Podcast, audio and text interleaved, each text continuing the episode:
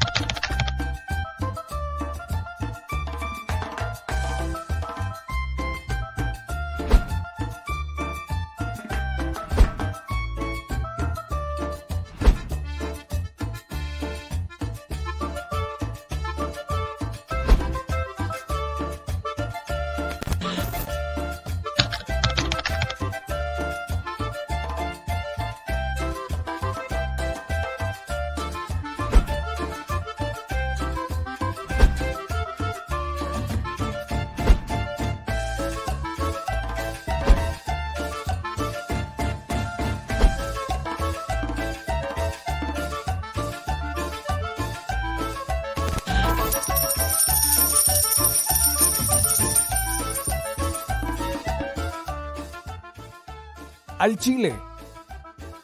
Recuerda que una forma de apoyar nuestro proyecto e impulsarnos a generar más y mejor contenido es a través de los superchats en nuestras transmisiones en vivo.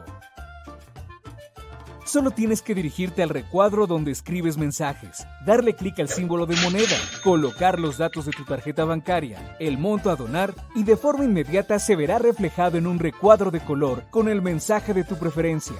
Otra manera, por si no nos alcanzas a ver en vivo, es ir a la descripción de nuestro video de YouTube, darle clic a la liga de PayPal y repetir el proceso como en los superchats. Ese recurso llegará directo a nuestra cuenta bancaria. En Facebook también puedes apoyarnos de forma mensual. En el inicio de nuestra página encontrarás el botón Quiero colaborar. Ahí podrás adquirir una membresía que nos impulsará a seguir combatiendo la infodemia desde esta plataforma. Y si eres de los que no confía en la tecnología, puedes hacer un depósito o transferencia a nuestro número de tarjeta Banamex, desde cualquier establecimiento, banco y hasta tu aplicación móvil. Anótalo. El número es 4766-8415-9203-0897. Recuerda, esto es completamente voluntario y es una forma de apoyar e involucrarte más con este proyecto independiente. Hazlo tuyo y comparte.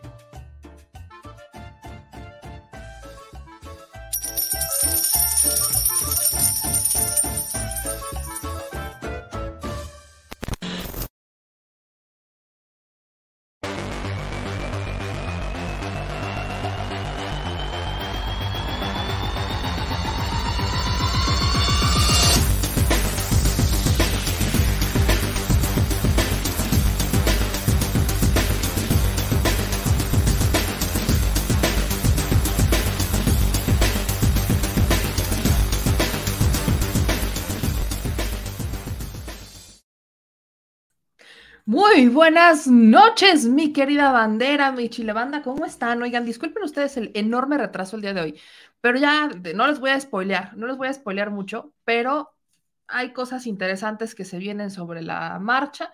Primero tengo que hacer un consenso con el señor productor, tenemos que hacer una, una mesa para que yo les pueda platicar, pero se viene algo interesante, se vienen cosas muy interesantes en estos espacios, porque creo que hace falta mucha difusión. Entonces vamos a dejarlo como en, en, en, en suspenso. Y primero, primero disculparme con la audiencia porque hoy no tuvimos detrás de la mañanera y es que fue una muy buena mañanera, pero hay un por qué no tuvimos detrás de la mañanera. Y déjeme, se lo voy platicando mientras usted va conectando, y va compartiendo y mientras llega nuestro invitado, porque hoy tenemos programa especial. Eh, pues la mañanera fue en Sonora, la mañanera, mi, querido Vicente Serrano dejó la mañanera, o sea, le mandé un mensaje y le dije a Vicente, Vicente, era dejar la víbora chillando, no hacer una guerra campal. Pero bueno, ya sabemos que nuestro querido Vicente Serrano se va como hilo de media y ya sabemos, y miren lo que provocó, ¿no? Creo que hoy nos quedamos con el, y miren lo que provocó, porque fue una mañanera que el presidente, por supuesto, que capitalizó a tal grado que hoy es polémico lo que pasó. De eso vamos a hablar, vamos a hablar obviamente de la de, lo que hizo el presidente. Y miren, quiero que usted me ayude. ¿Por qué quiero que me ayude? Quiero que usted eh, hoy sea mi consejero. El lunes este, me invitaron y yo le agradezco muchísimo, y lo digo con toda honestidad, le agradezco muchísimo a, a la octava porque me invitaron a participar en una mesa de debate sobre el tema de Loret Mola y el presidente Andrés Manuel López Obrador. Eh, y en esa mesa va a haber eh, personas, va a haber, o sea, son, somos dos contra dos, y así lo podemos ver. Están invitados, obviamente falta la confirmación, hay muchas cosas que podrían estar pasando este, en el Inter, pero en esa mesa está invitado eh, Gabriela Worketing, Carlos Mota y Luis Guillermo Hernández y su segura servilleta. Entonces, yo quiero que usted me vaya dejando su opinión, su opinión al respecto de lo que hoy pasó con el presidente Andrés Manuel López Obrador, el que exhibiera los contratos de, o más bien cuánto gana Loret de Mola, qué opina, está a favor, está en contra. Hoy quiero que ustedes sean mis consejeros, así que de eso se va a tratar el el, programa eh, al ratito vamos a editorializar un poquito y vamos a hacer una dinámica distinta para que usted me diga qué piensa y que yo en este espacio, que le agradezco mucho a la octava, pues yo pueda llevar la opinión, no solamente mi opinión, que ya se la daré, sino la, la opinión que tienen pues ustedes. Y sí, es una mesa con Hernán en la octava. Entonces, pues déjeme usted saber su opinión para que podamos expresarla en esta mesa el lunes. Así que vamos a ir ahí con eso en un momentito más. Pero como le dije, hoy es un programa muy especial porque hay, eh, hay cosas que están pasando en México, hay cosas que están pasando en México que tienen que ver con el pasado y no tanto con el pasado, sino con el presente. Eh, ¿A qué me refiero? Detenciones. Detenciones de quienes estuvieran en la Policía Federal y que fueron personas cercanas a un Genaro García Luna en tiempos del calderonato. Entonces, en estos tiempos del calderonato, todos sabemos perfectamente que pues hubo una guerra que no fue ni fundamentada, una guerra que no tenía ni pies ni cabeza, que nunca se sentaron con una persona, con expertos que les dijeran cómo atacar el tema de seguridad, sino que simplemente se desató. Y hoy vemos a un General García Lunas, exsecretario de Seguridad de México, detenido en Estados Unidos, eh, tenemos también a un este, Cárdenas Palomino detenido en México por tortura. Tenemos a un Facundo Rosas Rosas detenido que fue, estuvo en la Policía Federal con Genaro García Luna, fue muy cercano a ellos y participa en este esquema de Rápidos y Furiosos, pero también fue secretario de Seguridad de mi estado. Y también tenemos detenido a un secretario de Seguridad del estado de Aguascalientes. Y todos ellos participaron en este, en este mismo sistema, en esta misma eh, organización, por así llamarle. Entonces, cuando vemos que estas cosas están ocurriendo, creo que vale la pena conocer el contexto y conocer qué es lo que pasaba ahí. Y si alguien, si alguien sabe de todo esto, y si alguien nos puede ayudar a darle un contexto, y si alguien nos puede ayudar a ver cómo es que, o qué es lo que pasaba en, en la Policía Federal y si efectivamente Felipe Calderón, expresidente de México, tiene argumentos para decir que él no sabía lo que pasaba, que él no tenía idea, que casi casi se victimiza y dice, es que a mí me acabo de enterar y demás.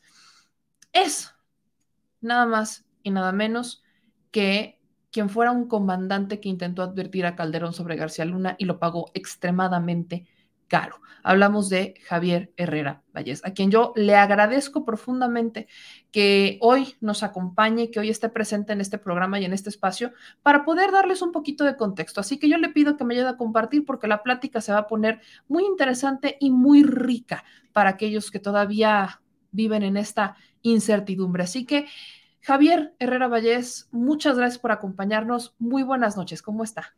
Muy bien, buenas noches. Muchas gracias. A la orden. Me gusta tenerlo por acá, porque son temas, como lo decía, son temas interesantes que hoy siguen siendo vigentes. Quiero empezar preguntándole, ¿es válido que hoy tengamos a tantos detenidos que estuvieron en la Policía Federal, extinta Policía Federal, y que la gente diga, es que ya pasó, ¿por qué hablar del tema? ¿Ya pasó todo esto? No, no, no, definitivamente. Y bueno, pues eh, se habían tardado, ¿no? La justicia eh, luego se tarda, pero, pero al fin llega. E, es muy importante que, que estas detenciones estén dando desde, desde el 2019, que inicia con la detención de Genaro García Luna, el principal jefe del, del cartel precisamente que formó eh, el, el, secretario García Luna en donde pues está también inmiscuido el expresidente Felipe Calderón Hinojosa y toda, toda su, todo su séquito que, que, está eh, ingresando a, a, prisión por distintos delitos. esto es solamente la, la, punta del iceberg de toda la corrupción que, que había en la Policía Federal eh, mm, eh, que esta, esta, corrupción viene desde el AFI, desde, desde que Genaro García Luna crea la Agencia Federal de Investigación,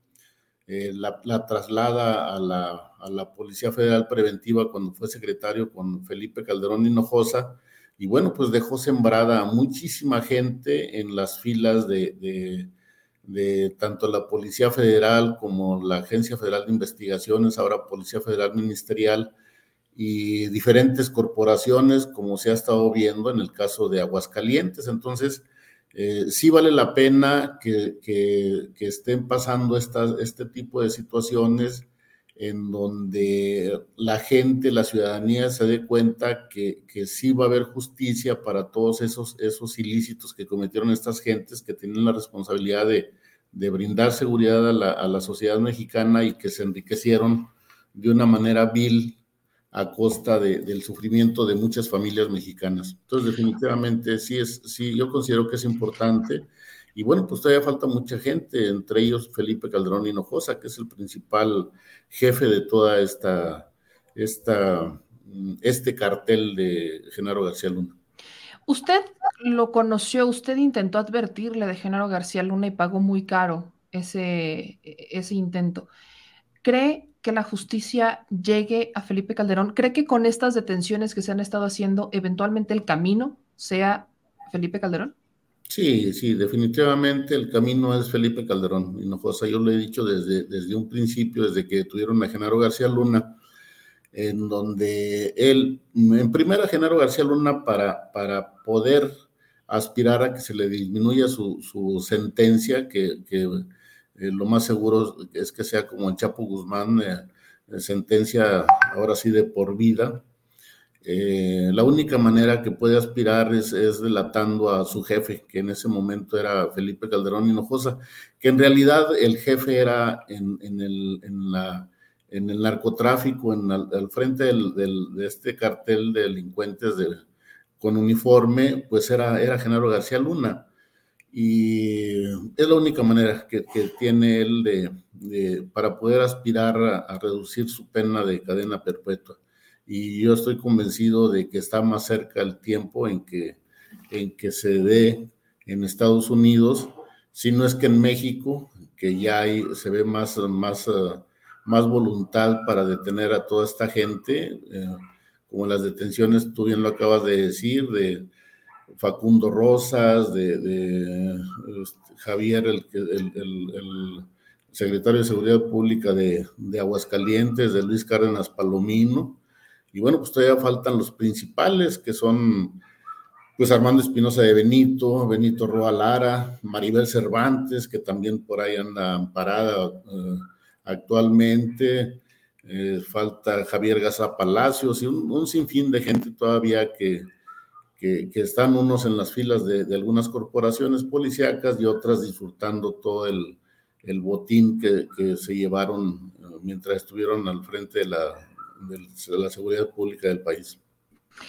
Hace unos días se hace noticia, y aquí también lo publicábamos, eh, que Iván Reyes Arzate, excomandante de la extinta Policía Federal y bastante cercano a General García Luna, se declaraba culpable. Entendemos que es un acuerdo de colaboración y le buscan dar 10 años, ¿no? Que se le den estos 10 años de prisión.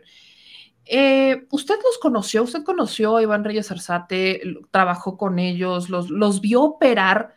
¿Vio la, corrupción con la que operaban? Es que fíjate que, bueno, mi, área era la, División de Seguridad Regional, lo que era la Policía Federal de Caminos, ahí es donde estaba encuadrada mi, división. Eh, estaban las divisiones, me acuerdo, televisión de inteligencia, investigación, eh, eh, la, la, otra antinarcóticos, cada uno de ellos jugaba un papel muy importante en la protección al, narcotráfico. Inclusive, eh, si bien recuerdas, dentro de, mi primera carta que le envió al presidente Calderón, o sea, se incrustaron 12, 12 comandantes de región que venían de, las filas de la Agencia Federal de Investigación. Eh, siete reprueban el examen de control de confianza ahora sí se confiaron y, los, ponen a que presenten el examen de control de confianza y lo reprobaron. Todavía no tenían el mecanismo para, para, eh, para pasar ese procedimiento eh, sin que reprobaran los exámenes. Entonces, cinco no presentan, los siete que presentan lo reprueban. Eh, pretenden que yo firme esas cartas en donde pues yo, yo, yo lo recomiendo, están impedidos para, para, entrar, pero como jefe de la, de la, División de Seguridad Regional, pretenden que yo firme esas cartas compromiso en donde pues avalo un comportamiento ético, profesional, que yo no podía hacerlo. Entonces, eh, ahí fue donde empezaron mis, mis verdaderos problemas con Genaro García Luna, en ese tiempo Millán, que era mi jefe directo, y como él me lo dijo, quien no está con el ingeniero Genaro García Luna está contra él. Y yo le decía, yo no estoy contra él, estoy en contra de los procedimientos que se están llevando. Eh, así quedó, empieza el, problema, la persecución en mi contra. De alguna manera los metieron por, el área de, inteligencia donde estaba Luis Cárdenas Palomino y me lo regresan, pues ahora sí, ya con con el grado de comisario, el grado más alto en la corporación de, pues, es comisario, comisario jefe y comisario general, y me los mandan con el grado de comisario, en donde Millán, estaban escritos directamente con Edgar Millán, Eusebio, Eusebio Millán, y pues ellos operan de manera, de manera impune, no, eh, las únicas instrucciones que recibían era de de Millán, estas partes se recorren toda la República Mexicana de una manera en donde nada más le rendían a, Millán. Yo no tenía conocimiento de sus operaciones, pero eh, me, hacen, me hacen ver que, que aún sin haber, eh, haberme, o sea, habiéndome opuesto a que entraran, de todas maneras entraron, eh, que era una manera muy sencilla para ellos ingresarlos por otaria. Y bueno, pues ellos operan eh, con, los, con los comandantes de, seguridad regional, en donde pues la consigna principal era eh, que no hubiera vigilancia de la policía en las carreteras federales, era tenerlos eh, en, ahora sí, en operativos en urbanos, en, las ciudades, apoyar a cateos que hacía la Agencia Federal de Investigaciones en ese tiempo y las carreteras pues a merced del crimen organizado. Nada más salían las unidades a, atender alguna novedad que había en, carretera, algún accidente, alguna, alguna situación en la que fuera necesario la presencia, pero únicamente a eso. Entonces, ahí eh, eh, claramente eh, las carreteras quedan a merced del crimen organizado. En mi área, en las áreas de pues, antinarcóticos, inteligencia y todo, lo utilizaban para para utilizar toda la fuerza del Estado y en atacar a los contrarios al cartel de Sinaloa, en los que no eran, no eran afines. Entonces tenían una estructura muy bien organizada para, para pelear con los adversarios. Si recuerdas, la, la violencia extrema se incrementa en ese, en ese sexenio precisamente porque pues el, el, la delincuencia de otros carteles pues eh, sienten el rigor de, de, que son siendo atacados junto con con la fuerza del Estado aliado al cartel de Sinaloa.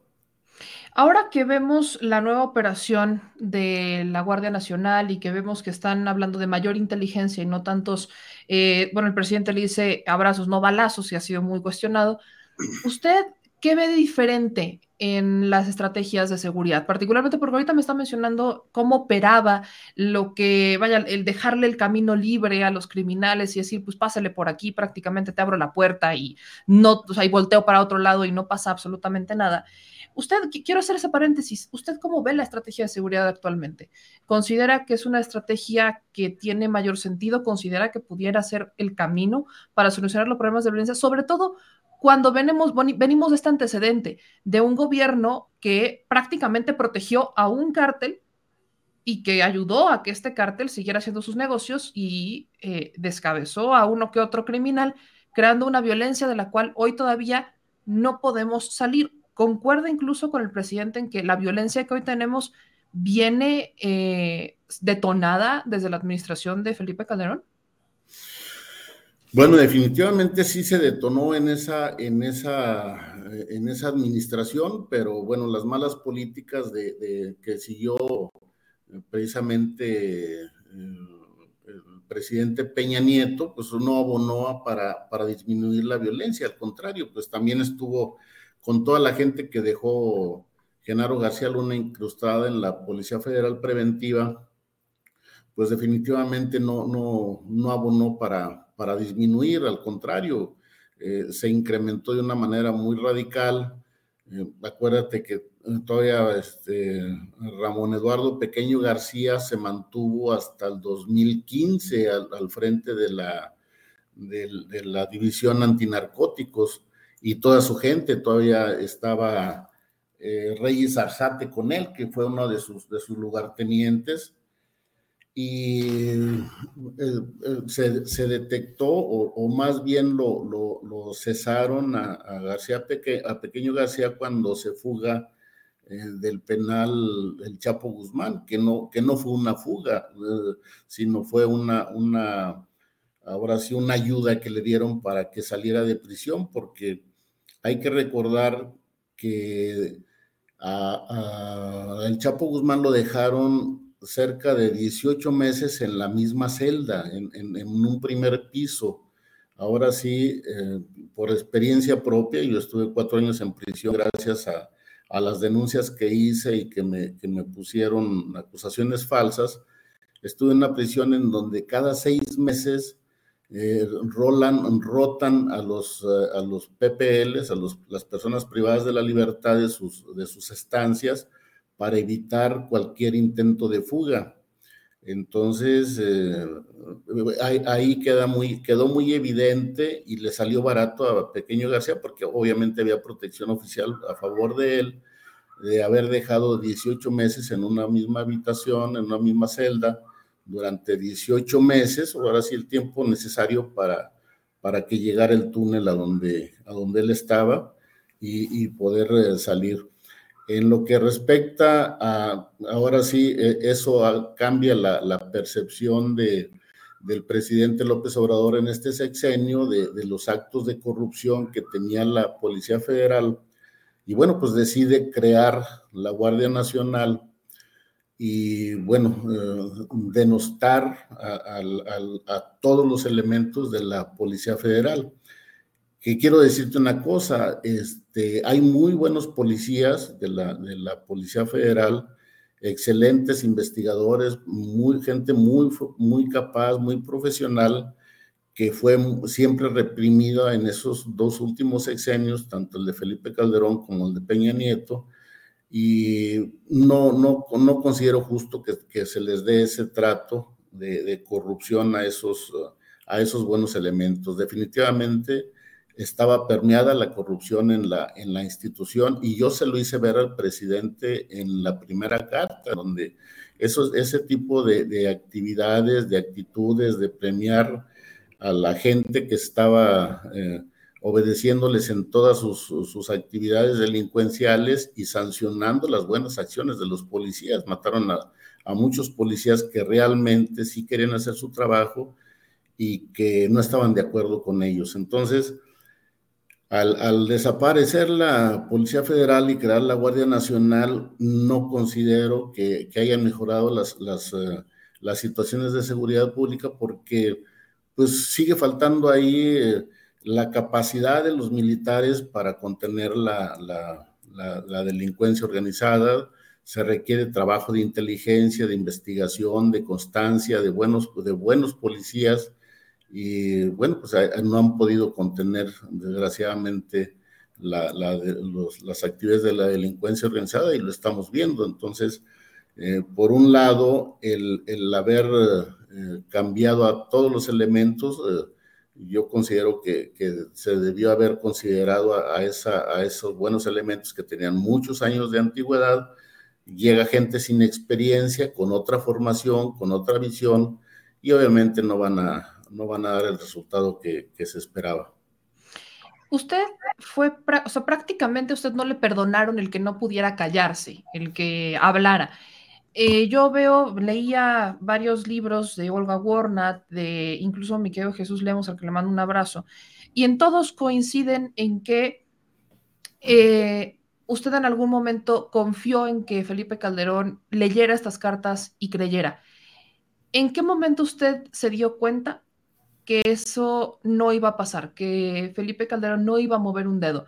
¿Por qué voy un poco atrás y un poco hacia adelante? Porque creo que la, gente merece contexto. Hablamos de una policía federal que usted lo mismo lo ha mencionado, ha sido, eh, pues vaya, durante los años se ha desgastado a tal grado, se desgastó a tal grado que perdió la credibilidad ante muchas personas y justos pagaron por pecadores. Hubo muchos policías con ganas de hacer las cosas, con voluntad, con vocación que no fueron reconocidos en, esta labor y que los meten en el mismo costal que a los policías que sí fueron corruptos y que eh, quizás todavía haya uno por uno que otro por ahí, ¿no? Llamémosle ahora que se que emigraron a la Guardia Nacional.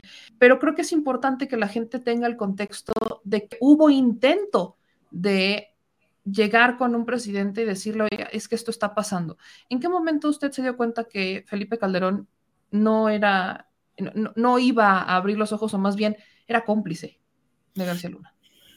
Pues ahora sí es el primer momento, porque fíjate que este, para, para mi desgracia, la, primera carta, antes de llegarle al presidente Calderón, llegó a manos de, de, Genaro García Luna. Yo utilicé tres vías para, para tres conductos para hacerle llegar la carta de una manera discreta, en donde pues eh, tuviera la oportunidad el presidente de, leerla, de analizarla y de tomar las medidas pertinentes para, para hacer una, investigación sin que tuviera conocimiento el secretario y, pues ahora sí que, que, el, presidente eh, pudiera darse cuenta de lo que realmente estaba pasando. Yo ingenuamente pensé de esa manera eh, utilicé tres vías, una de ellas fue el subprocurador de Derechos Humanos, el maestro Juan de Dios Castro, de Duranguense, yo soy de Durango, eh, una diputada federal, ahora, sí lo puedo comentar el nombre,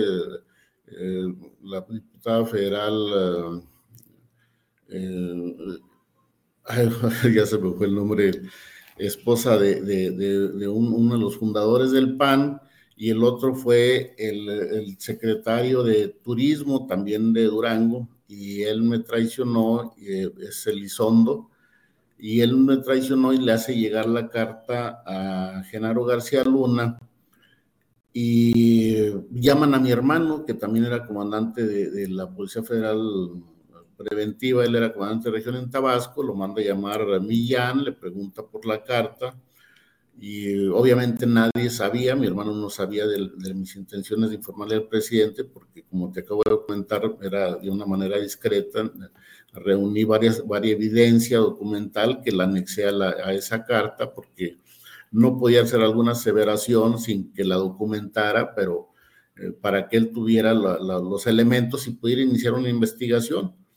Desde ahí empezó la, la ahora sí, la la persecución en mi contra, las, las, actitudes eh, negativas me concluyen con el cargo, me suspenden el sueldo, me ponen a disposición de la, de, la sección primera para, para cambio.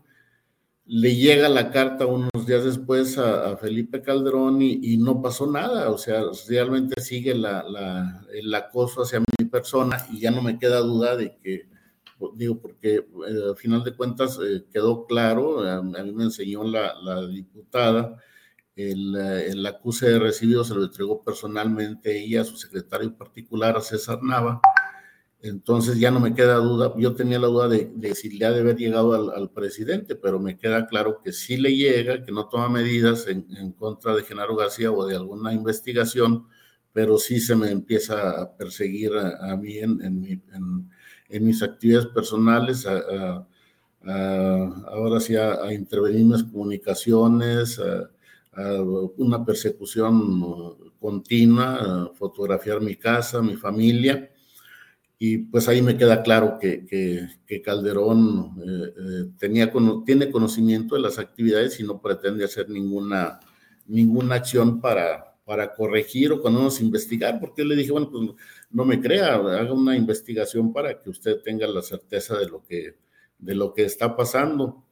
En mayo vuelvo a hacer otra carta con más elementos, con, con más, de, más elementos de prueba documentado y, pero aquí ya consciente de, lo que está pasando, de que el presidente tiene, eh, sabe lo que, lo, que, lo que estaba haciendo Genaro García Luna y su gente, le turno copia al procurador eh, Medina Mora, Eduardo Medina Mora, procurador general de la República, secretario de la Función Pública, para que tengan conocimiento de los, hechos posiblemente constitutivos de delito y, faltas administrativas. Ninguno de los dos, obviamente, eh, hace algún intento de, llevar una investigación de lo que yo le estoy comentando, porque había también muchas irregularidades administrativas, adjudicaciones directas, eh, compras a, mayor precio, entonces no, no se ajustaban a, la ley de adquisiciones.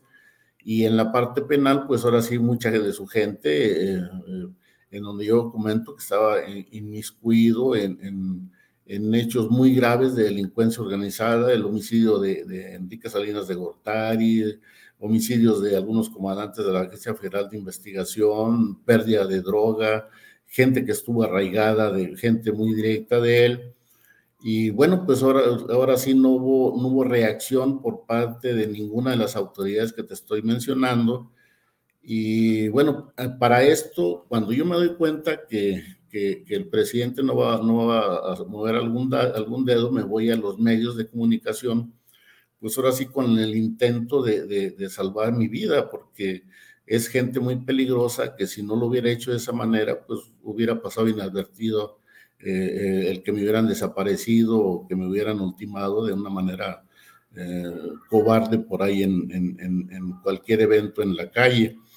Eso yo considero que eso fue lo que me salvó la vida, el estar muy activo en, los medios, en, diferentes medios nacionales, en medios televisivos, Inclusive cuando a mí me detienen el 17 de noviembre del 2008 iba a una entrevista con Denise Merck, que era Televisa, era la segunda entrevista que me hacía eh, de manera formal, eh, después de que tuvieron, acaban de detener a Víctor Gerardo Gray Cadena por delincuencia organizada, que era una de las gentes de confianza de Genaro García Luna y que en ese momento era el comisionado de la Policía Federal.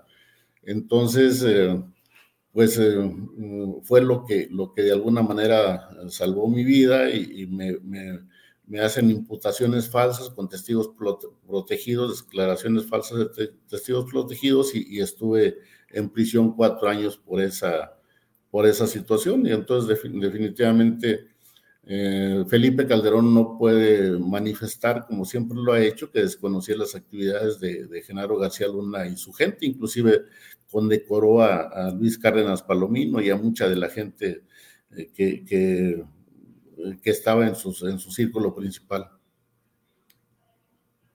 Ahora, hablando de los medios de comunicación, justo eso quería llegar. A usted lo detienen en camino a, a una entrevista con Denis Merker y utilizó los medios de comunicación para que, vaya, se supiera lo que estaba pasando. Hace unos días la revista Contralínea publica una investigación en donde había empresas, negocios y medios relacionados con Genaro García Luna, en donde habla de varias, por ejemplo, eh, el financiero, ¿no? Que habría recibido 11 millones de pesos, 13.5 millones de pesos del Heraldo, y se trata de esta empresa Black Security Consulting Technology Risk Management, donde también participaba Facundo Rosas y a la que el gobierno capitalino, cuando su titular era Miguel Ángel Mancera, le transfiere 50 millones de pesos.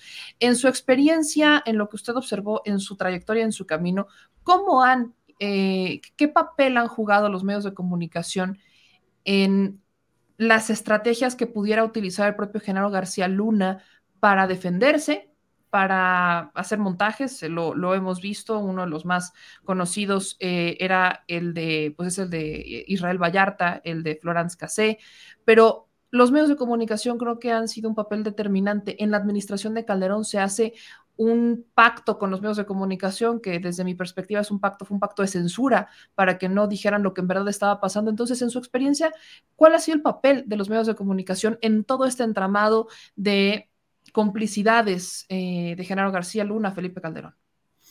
Bueno, fue ha sido un papel de, encubrimiento definitivamente, o sea, los, grandes medios de comunicación. Eh, por ejemplo, cuando, cuando sale bueno, pues acuérdate la, situación de Flores Casans, como lo, bien lo, comentas, también con la, eh, cuando la liberación que estaba en la, agencia, en la Agencia Federal de Investigaciones, la liberación supuesta de, del entrenador del Cruz Azul, también hicieron una gran manifestación ahí que supuestamente lo, rescataron. Eh, otra de las cosas que en el, que en el, que en el, y ya está quedando claro ahora con, con la detención de estas gentes, pues Genaro García Luna y su gente en la, en la Agencia Federal de Investigaciones administraba el secuestro, o sea, ellos eran los que promovían a todas las bandas de, secuestradores, eh, les permitían que, hicieran tres, cuatro secuestros y después hacían alguna detención espectacular como esta, la, de, la del entrenador del, Cruz Azul, en donde había detenciones, pero no había recuperación de un solo centavo de los rescates que, millonarios que, sacaban. Entonces, esa era una, otra de las situaciones donde ellos eh, eh, fue su, fuente principal de negocios eh, después del narcotráfico, el, administrar el, secuestro en, en tiempo de, de, Vicente Fox y ya en el, en, el sexenio de Felipe Calderón, cuando sale, o sea, siempre hubo, hubo eh, cuando había alguna crisis que tenía Genaro García en, su, administración, siempre había alguna, algún, algún evento importante que llamara la atención, alguna detención, que desviara la atención, alguna detención importante que nunca tenían un sustento y, lo hemos visto en detenciones que que se hacían con gran, con gran relevancia en ese momento, pero que no tienen sustento y ya están, ya están libres esas, esas gentes, la mayoría de esas gentes. Cuando sale Gerardo Garay Cadena de, prisión, eso fue a finales de noviembre del, 2000, del 2012, ya unos días de que terminara eh, Felipe Calderón su mandato, la Barbie había hecho imputaciones muy serias a Felipe Calderón, inclusive que él le que le recibía dinero de recibía uh, dinero de Felipe Calderón, recibía dinero Felipe Calderón de ellos, inclusive él hacía señalamientos directos con Felipe Calderón y Genaro García Luna, y sale eh, eh, Víctor Gerardo Garay Cadena en, libertad casualmente, y casualmente sale un, un jueves en la tarde, noche de Tepic, y en la mañana, a las 8 de la mañana, ya está con Carlos Loret de Mola eh, entrevistándolo y defendiendo a Genaro García Luna. Entonces, pues no, más fue un avión por él a, Tepic de la Policía Federal,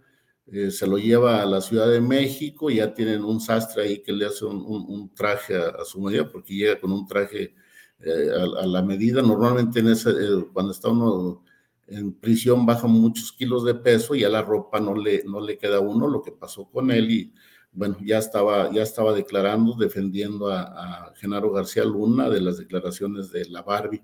Y bueno, pues eh, eh, los medios eh, jugaban un papel preponderante para distraer la atención de la, de la sociedad y, pues darle una, una, un cariz de, de, de que ellos estaban cumpliendo con su deber, porque era lo que manifestaban, que que los señalamientos era porque estaban haciendo su trabajo y, bueno, pues era por, por dolor o por, por, quererles hacer daño los, eh, lo que hacían esto, pero eh, muy pocos medios eh, que yo recuerde criticaron o informaron debidamente de las actividades que tenía, que tenía esta gente. Cuando yo estuve haciendo los señalamientos públicos, pues hubo varios medios que lo, que lo mencionaron, pero hasta ahí, nada más, ya, ya después no hubo ninguna, ninguna otra, otra investigación seria de, la administración de esta gente. ¿Cree que los medios, algunos, no todos, siguen siendo cómplices hoy por hoy de este discurso de Felipe Calderón de yo no sabía absolutamente nada y el presidente me odia y por eso a cada rato retoma el tema de Genaro García Luna? Sí, sí, sí, definitivamente, porque a final de cuentas, pues eh, eh, los medios que le hacen caso, él, él, va, lo manifiesta, le dan voz a su, ahora hacia su versión y pues ahora sí crean la duda en la que la, sociedad mexicana sabe perfectamente, pero él sigue con, esa, con ese discurso trillado de que no sabía, que es inocente, que es perseguido, que están violando sus derechos humanos y pues, realmente el principal violador de derechos humanos fue él en su gestión como presidente de la República.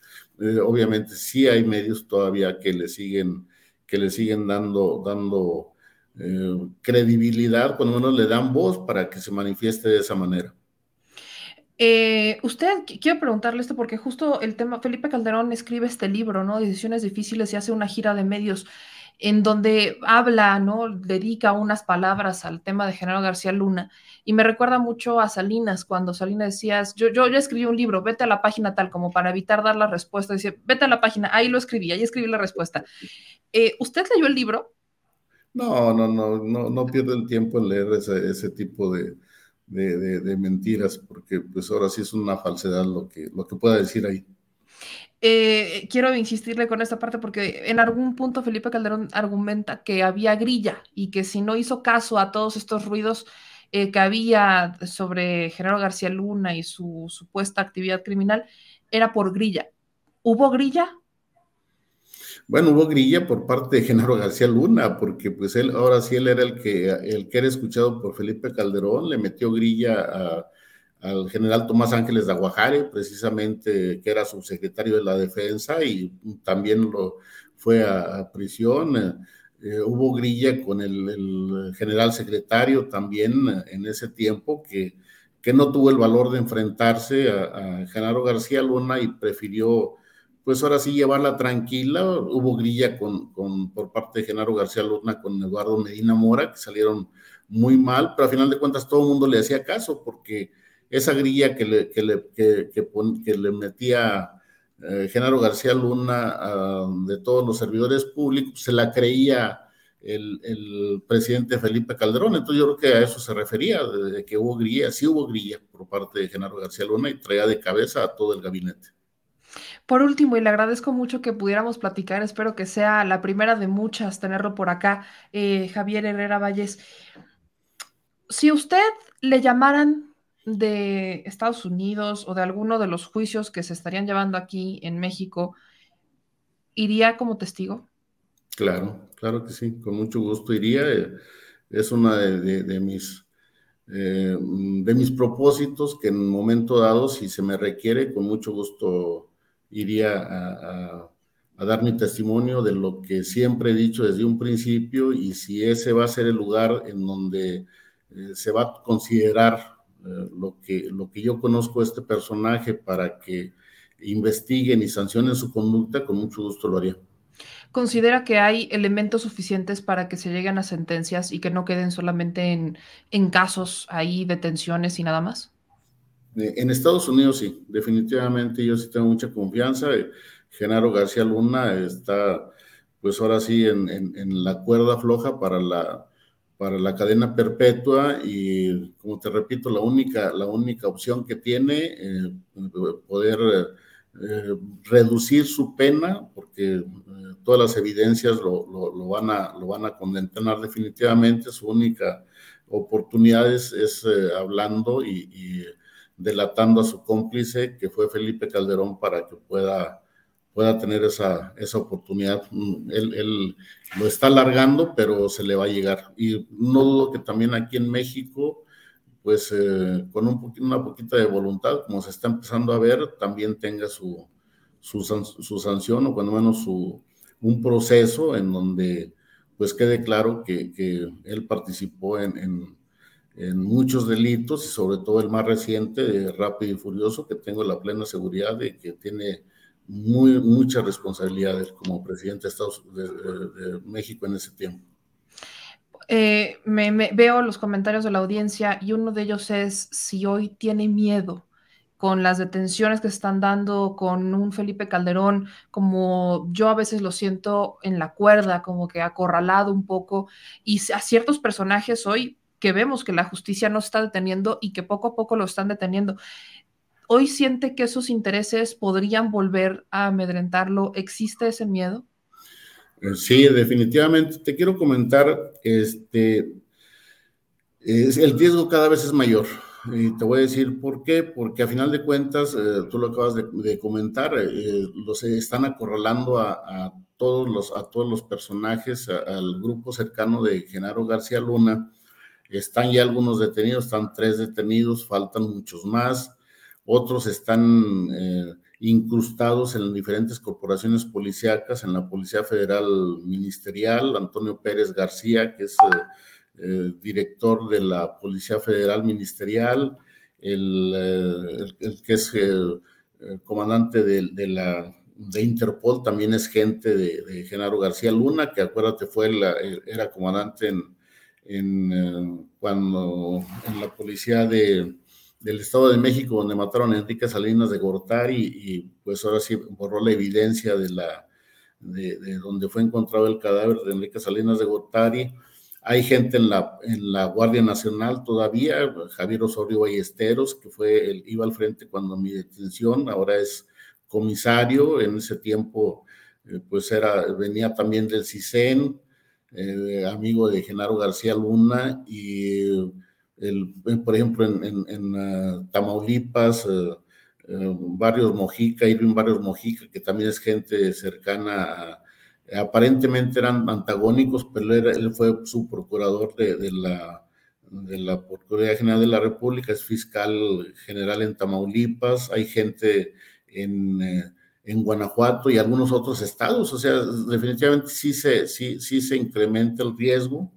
Yo estuve, eh, tuve algunas, algunas eh, eh, problemas de, de, amenazas, de situaciones extrañas que, de seguridad que se me proporcionó, se me proporcionó el mecanismo de seguridad por parte de, de la Secretaría de Gobernación, me lo acaban de retirar ahora en diciembre de, este año, y pues sí, sí, sí, sí me siento vulnerable ante esta, ante esta situación, ya lo, ya lo he comentado en algunas ocasiones, y, y sí, el riesgo es eh, cada vez es, es mayor al, al, al, salir más evidencia de todas las, las pillerías de esta gente. Pues yo agradezco mucho, es un honor tenerlo por acá y, le agradezco porque desde su trinchera ha impulsado una verdad que pocos han querido. Entonces, es de estas eh, ocasiones en donde yo agradezco mucho poder platicar con alguien como usted y felicitarlo por esta lucha y bueno, decirle que hay muchas personas aquí en los comentarios que le dicen que no está solo. Entonces, muchas gracias, Javier Herrera Valles, por acompañarnos hoy. Gracias y estamos a la orden. Estamos a la orden. Muy buenas noches. Buenas noches pues ahí lo tienen, ya escucharon ustedes. Eh, es estas pláticas en donde podemos eh, darnos cuenta que, bien lo dice eh, Javier Herrera Vallés, el peligro todavía existe. ¿Por qué? Porque están siendo acorralados y porque cuando se acorrala a personajes como estos, es que entonces vemos que van a cometer los actos más desesperados con tal que no caer, de no caer, con tal de no caer. Entonces, déjenme en los comentarios su opinión al respecto de esta entrevista que teníamos muchas ganas de hacer y poder platicarla. Voy a leer algunos de ellos por acá. Eh, dice Yosmar Meme, todos sabemos que Borolas y los que están en la cárcel tienen que pagar. Este, dicen, ¿por qué no lo denuncia en Palacio Nacional? Es imposible. Dice aquí Reina. Luego nos dice, se le debe de dar protección al general. Luego nos dice, no se enganchen con los bots. Bien lo dice Luisito Rey. Este, dice Iki Balam, como les decía, no está solo. Eh, necesitamos gente eh, valiente, Javier. Eh, luego acá nos dicen en otros comentarios, no está solo, en efecto. otros comentarios aquí. La pregunta que se debe de hacer exactamente es, ¿por qué? ¿Por qué retirarle la seguridad? Habría que preguntarle a las autoridades correspondientes, vamos a, ¿qué, les parece si lo llevamos a la mañanera? Usted decida. Me encanta porque hoy podemos hacer este censo. Hoy yo, yo soy fiel creyente de que podemos eh, generar una, eh, una comunidad distinta. Así que, ¿qué opinan de que lo llevemos a la mañanera? Déjenmelo saber en los comentarios. Vamos a darle con más información. Oigan, yo sé, yo sé que lo que quieren es esta carnita sobre el tema de Loret de Mola. Ya hablaremos, ya hablaremos de eso más tarde, pero para cerrar con broche de oro el asunto de Genaro García Luna y todo esto, fíjese nada más que el día de hoy se hace noticia, hablando de Genaro, que descubren más archivos en su computadora, mensajes de WhatsApp y datos bancarios. Esto quiere decir, los fiscales de Nueva York acumularon 27 evidencias más en el caso del exsecretario de Seguridad, Genaro García Luna, quien está preso por delitos de narcotráfico. Ahora suman archivos de su propia computadora, correos electrónicos, mensajes de WhatsApp, datos bancarios y hasta de la Universidad de Miami. Según los documentos consultados, la carta sobre los descubrimientos fue enviada el 11 de febrero al abogado César de Castro, que encabeza la defensa del exfuncionario mexicano, pero también le piden que entregue copia de los archivos con los que cuenta.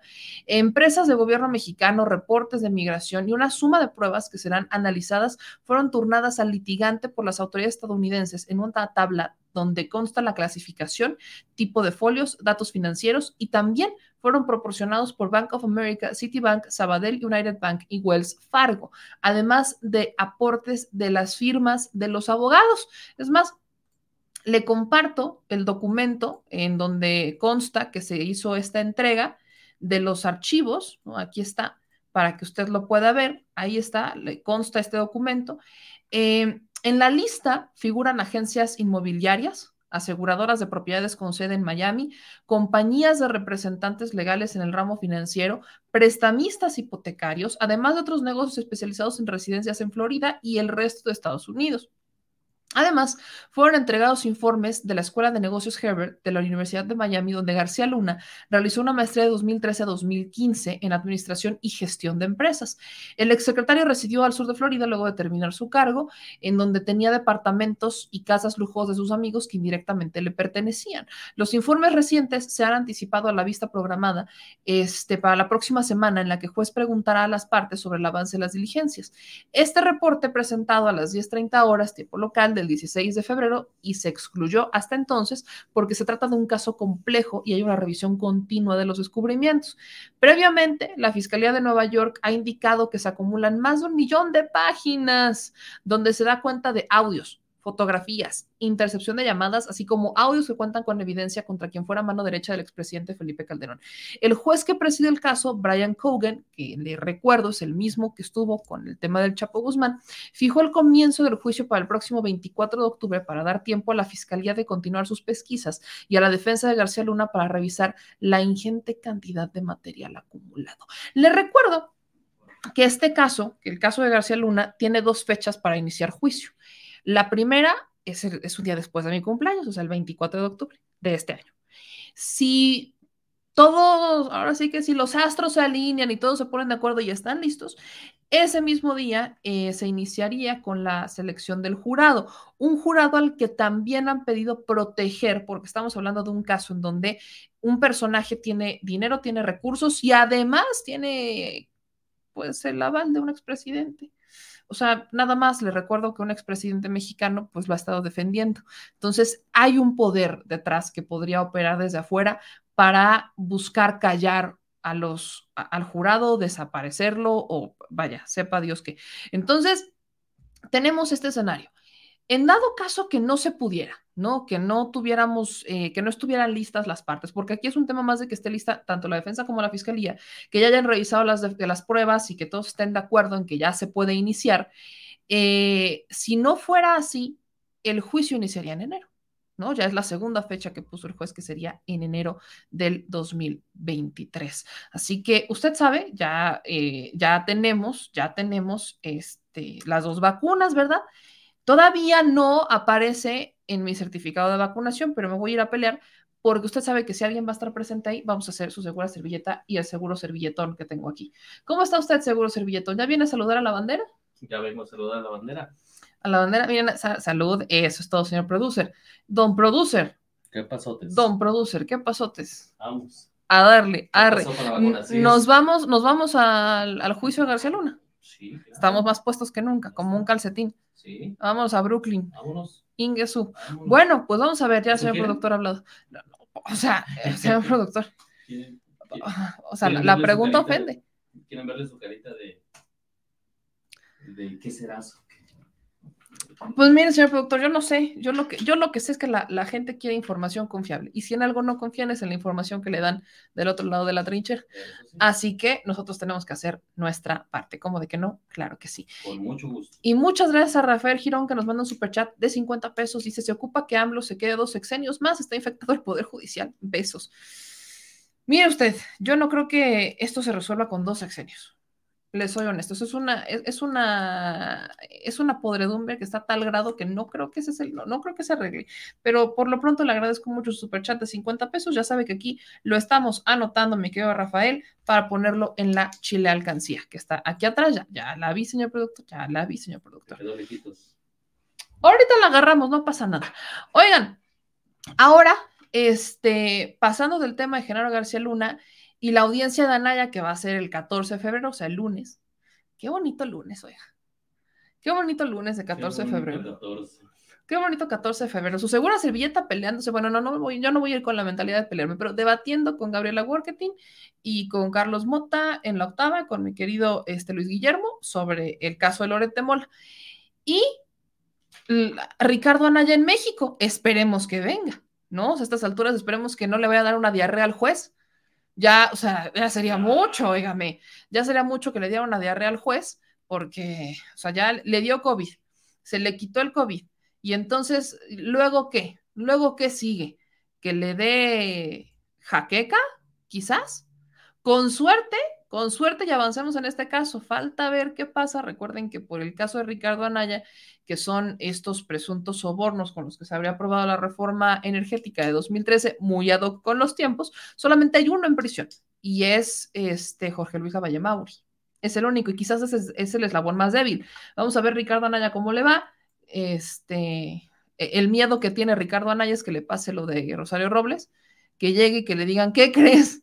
Te tenemos ya reservado un espacio aquí para que vengas te, y te quedes un tiempo indefinido. Así que vamos a ver, recuerden que Ricardo Anaya no estaba en el país, las primeras audiencias las hizo desde Estados Unidos, primero en Texas y después en Nueva York, y que el juez le dijo, óigame usted, no las puede hacer desde allá, tiene que estar en territorio nacional, y que se tomó la decisión de que fuera presencial debido a que pues estaba fuerita. Así que vamos a, vamos a ver qué es lo que está pasando. Pero bueno, en otras noticias, antes de irnos con, con este tema que tiene que ver con, evidentemente, Loret de Mola, que voy a hacer un poquito de énfasis ahí, y el señor productor va a ir preparando también su opinión experta, ¿verdad, señor productor?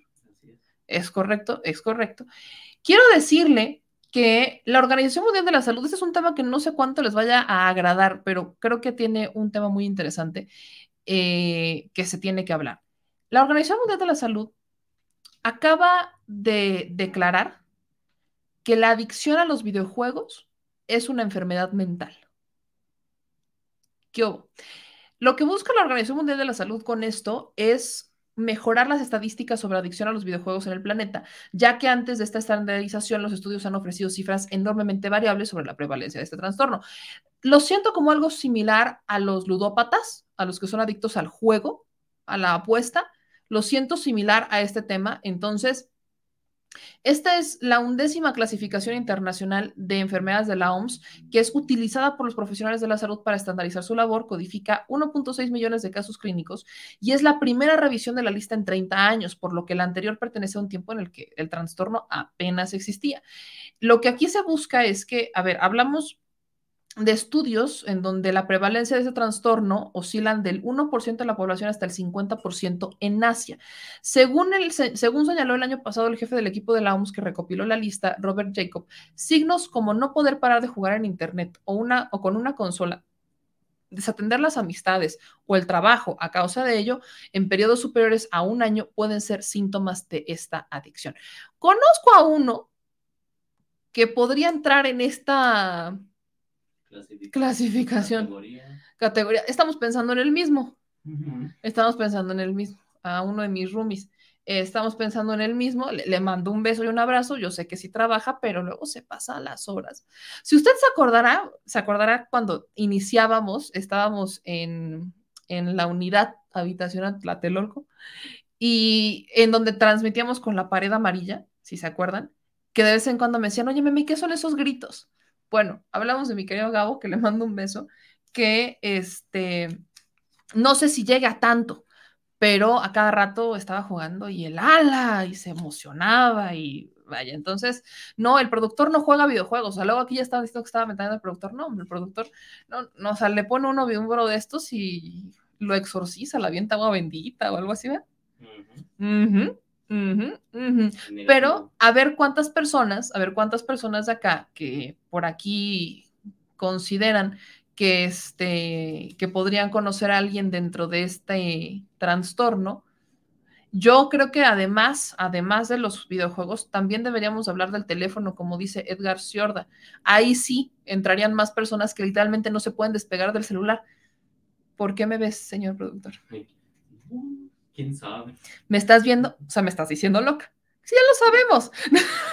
o sea, eso no es ningún descubrimiento, señor productor. Yo podría ser perfectamente un caso clínico, pero no por el celular, por muchas otras cosas. Pero yo los que siempre le digo, las locas y los locos somos las mejores personas. ¿Verdad que sí, señor productor? Me estás diciendo loco. soy buena persona. Usted es un pan de Dios, señor productor. Usted es un pan de Dios.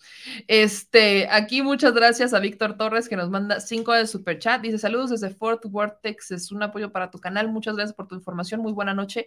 Por cierto, sigue así, meme. Muchas gracias a Víctor y aquí lo vamos a poner.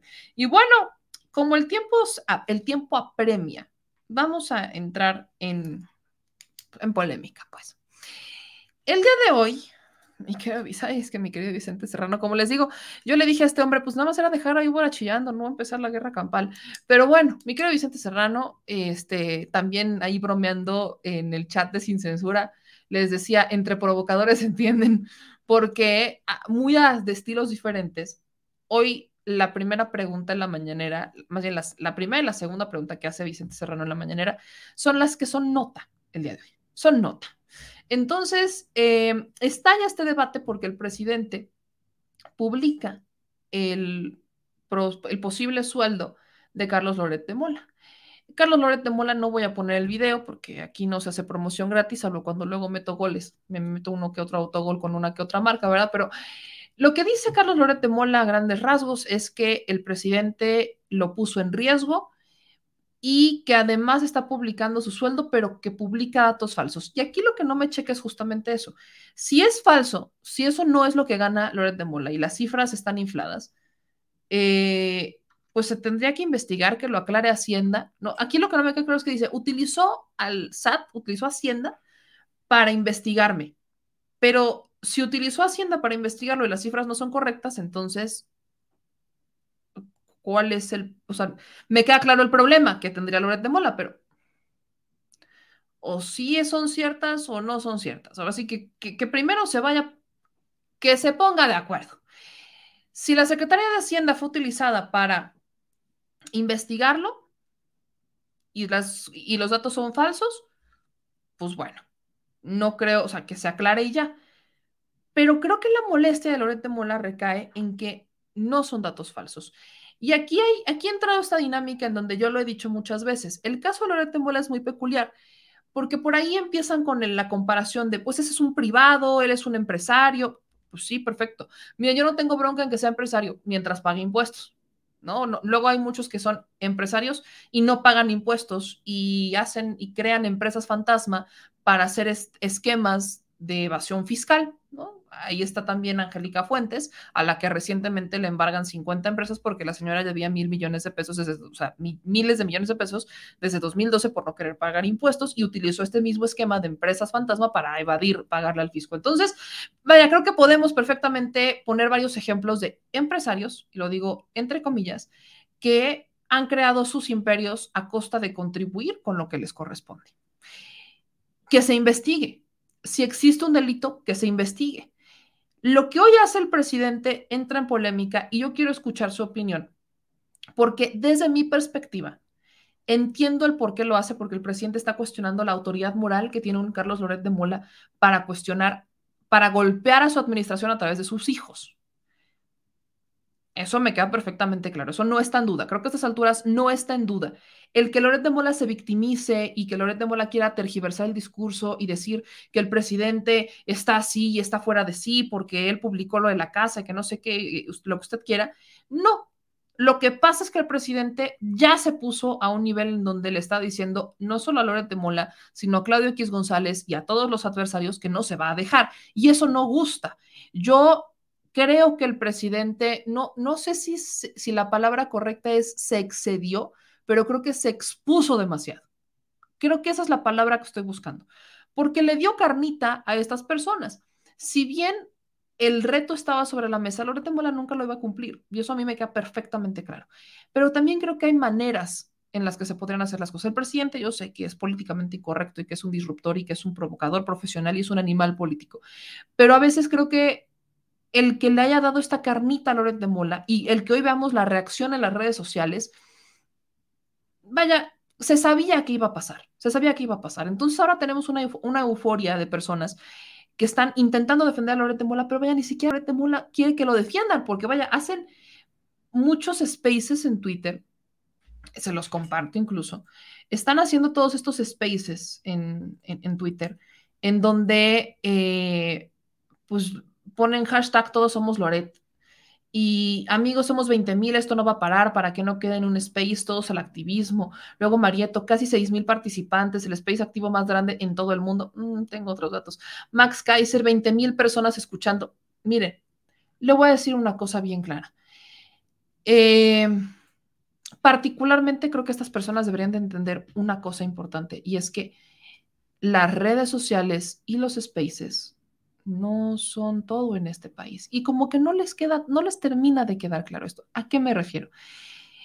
Están abanderando a un Lorete Mola como es que él es el héroe de esta película y Andrés Manuel López Obrador, el presidente de México, es el villano de esta historia.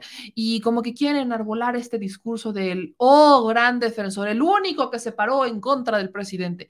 Usted me va a disculpar, pero si lo hacen a punta de mentiras y sin ningún argumento, pues así como que diga, ay, qué gran héroe tenemos. No. Es este mismo discurso de el poder de los que se sienten superiores y los intelectuales y no sé qué tanto también me va a disculpar, no lo comparto.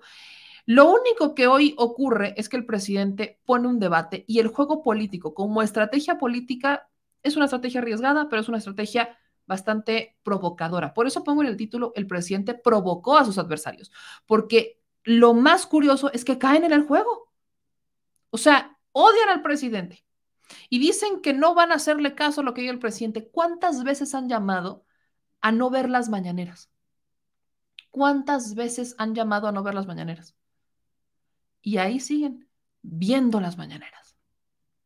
Odian las mañaneras, pero las ven. Porque inconscientemente saben que sin ellas no pueden vivir.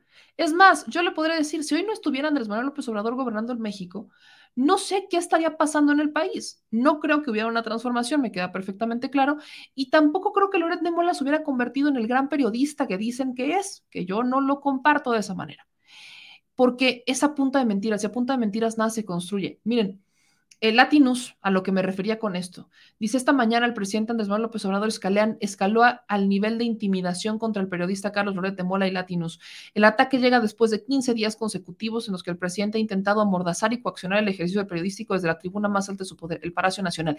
Y ahí, lo repito, están hablando de un presidente que supuestamente está intentando amordazar y coaccionar el ejercicio y lo dicen desde su libertad de expresión. Porque yo no he visto que dejen de publicar. Yo no he visto que dejen de hablar.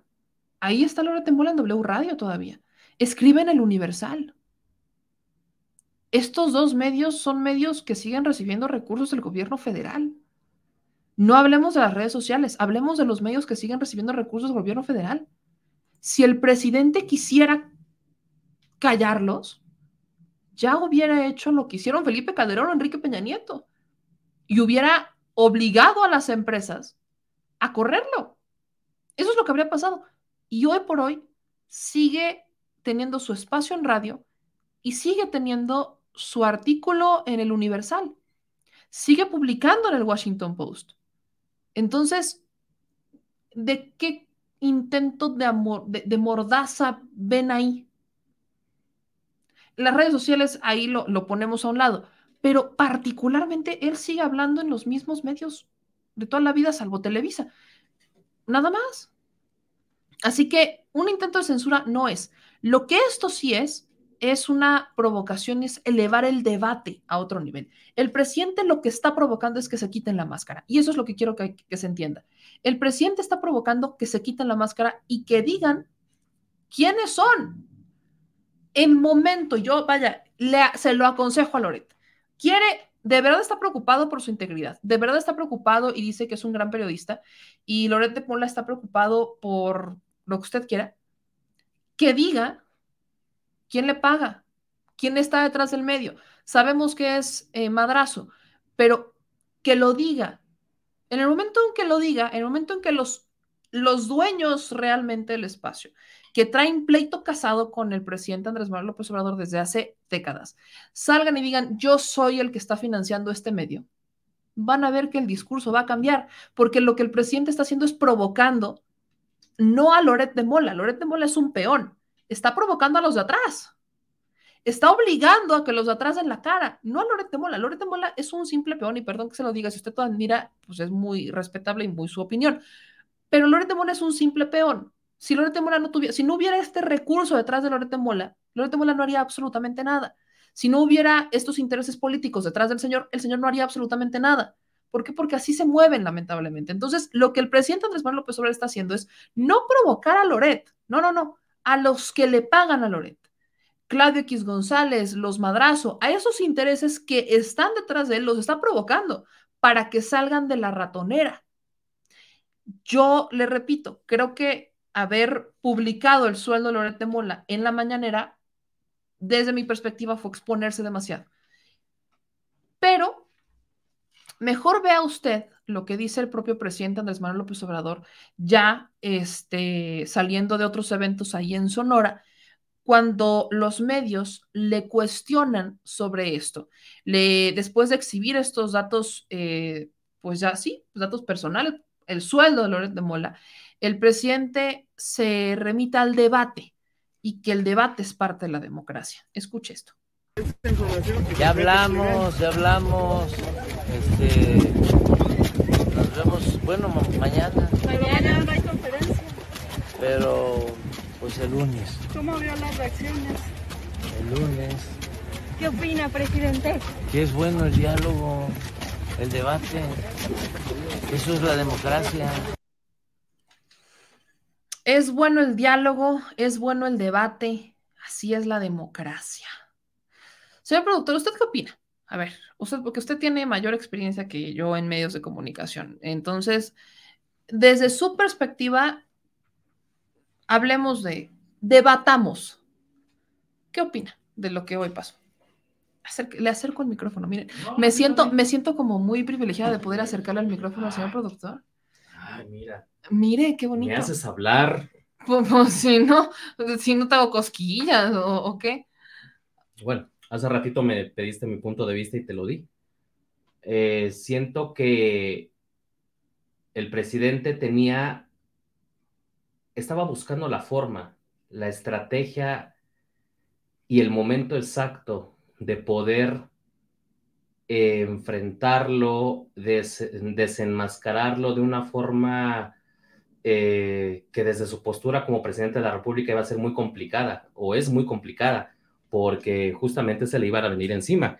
El que, el que Loret, tiro por el viaje, lo esté hasta, digamos, acosándolo por tanta información imprecisa, eh, no justificada al 100%, pues obviamente llega el momento en que ponte a pensar como él, de decir, a ver, ¿cómo hago para que quien me está atacando de esta forma pueda yo ventilarlo, porque lo que me queda claro es que el presidente buscó desde un momento, eh, desde el primer momento, demostrar que no tenía eh, calidad moral para hablar él de lo que, de lo que se estaba, de cualquier situación, de cualquier tema, porque dice el dicho, ¿no? ¿Cómo, cómo es el dicho? Que para, para hablar de algo tienes que tener la cola corta, ¿no? Algo así, no me acuerdo cómo se dice, pero a final de cuentas, el, el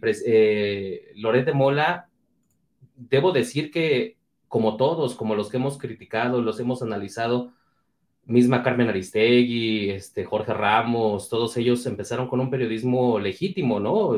Como se, como se debería de ser por toda la vida.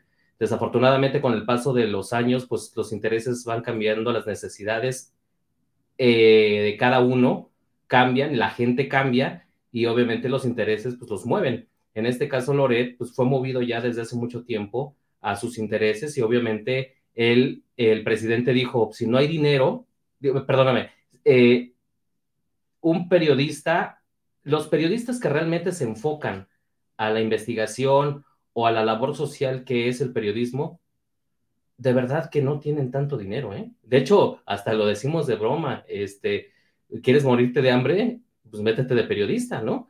Entonces, esto ha cambiado un poco, este, la forma de, la percepción de su, periodismo que está haciendo, que obviamente pues ya se, puede manejar ya como un golpeteo, ya son estrategias de ciertas personas que no coinciden con su política eh, o su manera de gobernar. Entonces, eh, lo que el presidente eh, dijo prácticamente, o lo que hizo la estrategia fue desenmascarar a una persona que no tiene la calidad moral de estar refutándoles comportamientos, decisiones o lo que haya sucedido en la vida eh, pública o privada del presidente, cuando él tampoco la tiene limpia, ¿no? Cada quien hará en su vida privada lo que quiera, pero en la pública te estás dando cuenta que no está llevando él algo eh, más allá de lo que, de lo que se puede hacer eh, como, periodista, como periodista. Este nada más ya lo está moviendo el dinero. O sea, me queda claro que cada quien puede hacer lo que quiera con, este, para buscar sus ingresos, pero en este caso específico es la parte moral la que siempre ha defendido el presidente. Y el presidente podrá tener muchos errores, ha tenido muchos y yo los he criticado también, pero lo que sí tiene es, un, es una, este, es cuerdo o es, es este, eh, nunca se ha salido de su discurso desde hace 30 años. Entonces, eso, eso no se lo puedes debatir. O sea, ya sabes que desde hace 30 años él es así, y Loret no, y cualquier otro de los que hemos hablado han cambiado, han, han, mutado a, sus intereses. Entonces, eh, si hizo bien o mal, pues falta todavía analizar más, pero es una, es una línea muy delgada. Probablemente sí hubo ahí un poquito de este, que se pasó tantito de lo que tuvo a ver que, eh, de, lo, de lo que hizo, y no por evidenciarlo, sino dónde lo hizo, porque fue en una, en una tribuna, en un, en un lugar donde él tenía dominado. Si hubiera sido en un lugar un, poquito más imparcial, quizá hubiera sido mejor visto, pero bueno, ya lo hecho, hecho está, y, y pues yo creo que esa es la espinita que traía en el zapato que se la tenía que sacar. Bien lo dice el señor productor, la, aquí la, la audiencia ya lo está mencionando, para tener la lengua larga hay que tener la cola corta. El asunto es que, y lo bien lo dice el presidente en la mañana, y creo que aquí hay que hacer una definición. El presidente se fue solamente con lo que Lorente Mola recibía de presupuesto de medios de comunicación. No se fue, no se fue con la propiedad privada de Loret Mola, con sus propiedades, sus casas, sus bienes materiales. No, no, no, no. Fue en cuanto a los sueldos. Y es que esto, de alguna manera, sí es público. ¿Cuál es la manera en que es público? Vuelvo al tema del Universal y al tema de W Radio. ¿A qué voy con esto? W Radio recibe dinero del gobierno federal, el Universal recibe dinero del gobierno federal. De una u otra manera, es presupuesto público que llega hasta ellos. Es como lo que le decía a Irving Pineda cuando nos peleábamos en Twitter. Bueno, debatíamos en Twitter. Él, yo lo, lo llamo debate. Es más o menos este argumento. ¿Por qué? Lo que decía Irving Pineda es que, es que me, señalaba a mí de ser chayotera. No, yo no recibo dinero de ningún político ni de ningún gobierno. Nuestros ingresos los generamos por lo que ustedes nos mandan, con los superchats, con las visualizaciones. Y literalmente, si nosotros no trabajamos, no generamos. Y usted puede ver en una página que se llama este, Social Blade cuánto podemos ganar. Nosotros estamos sujetos al mercado estamos sujetos a el costo por millar de anuncios, que depende de la oferta y demanda entre las empresas, las fechas y demás. Entonces, habrá meses que ganemos más, habrá meses que ganemos menos, y todo depende de cuánto trabajemos y del el alcance y la visualización que tengamos. Así de sencillo. No recibimos, yo no recibo ningún tipo de dinero directo o indirecto, ni del gobierno, ni de los políticos, de ningún partido. Entonces, somos 100% privados, independientes. El caso de Norte Mola es distinto porque recibe dinero, o sea, el medio Latinos se financió con dinero de personajes políticos que tenían la finalidad o tienen la finalidad de golpear a la administración. Entonces, lo que el presidente está haciendo es exhibir, es golpear o es combatir esa falta de autoridad moral que tienen para cuestionar al presidente, o sea, que se quiten la máscara. El tema del universal, por eso le repito, son medios de comunicación que siguen teniendo un financiamiento del gobierno federal y que siguen publicando la Mola. ¿Cuál censura? W Radio, exactamente lo mismo. ¿Cuál censura? El presidente trae pleito casado con los empresarios y no hay censura. No han corrido a ninguno de ellos. El presidente se le ha ido también a Ciro Gómez Leiva e Imagen también recibe dinero. Los dueños de Imagen son, también tienen hospitales y formaron parte de este eh, convenio en donde trabajaron juntos los hospitales privados con este, con el gobierno federal. O sea, existe la diferencia, pero también existe el, la necesidad. Entonces, no, no, no veamos, no podemos ver a un Loret de Mola como víctima porque el señor se prestó a este juego. Por eso le digo, es un peón.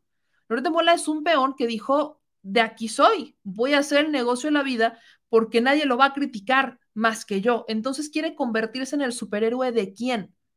Yo le vuelvo a decir lo que he estado diciendo toda la semana, no es su superhéroe, porque Loret de Mola no está ahí para defender sus intereses, no está ahí para defender a las causas justas, no está ahí para defender a los menos favorecidos, está ahí para defender los intereses de quienes le pagan.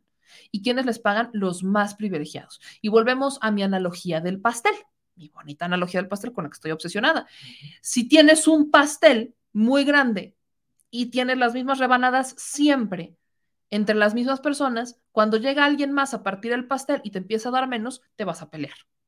Y vas a empezar a utilizar diferentes estrategias hasta que vuelvas a recuperar tu pedazote de pastel. Eso está pasando. Entonces, aquí están utilizando a Lorete Mola, que hasta, hasta le gustó y le están pagando bien, pero yo le digo, si no existiera el factor dinero, si Loret de Mola no ganara dinero con esto, ¿usted cree que Loret de Mola estaría haciendo lo que hace? Esa es la pregunta del día. Si Loret de Mola no ganara el dinero que gana, ¿estaría haciendo lo que hoy hace? Piénselo. Piénselo porque el interés tiene pies. El interés tiene pies. Y no podemos pensar que esta es una batalla por los más este, afectados o por los, las mayorías en pobreza, porque no es así.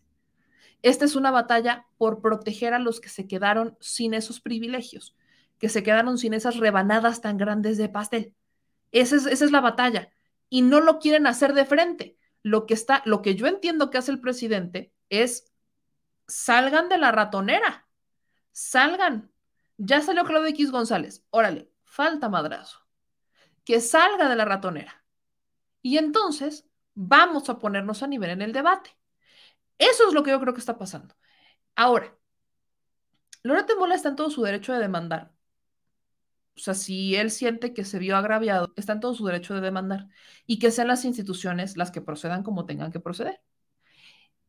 Pero yo le voy a hacer una pregunta. ¿Usted cree que va a demandar?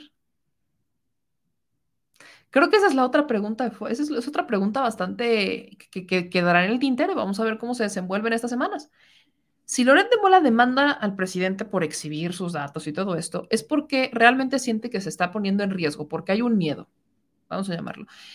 Pero si Loret de Mola demanda, la autoridad estaría obligada a investigar. Y si la autoridad investiga, vamos a ver si lo que el presidente eh, dijo en la mañanera, si las cifras que dio el presidente en la mañana son ciertas o no.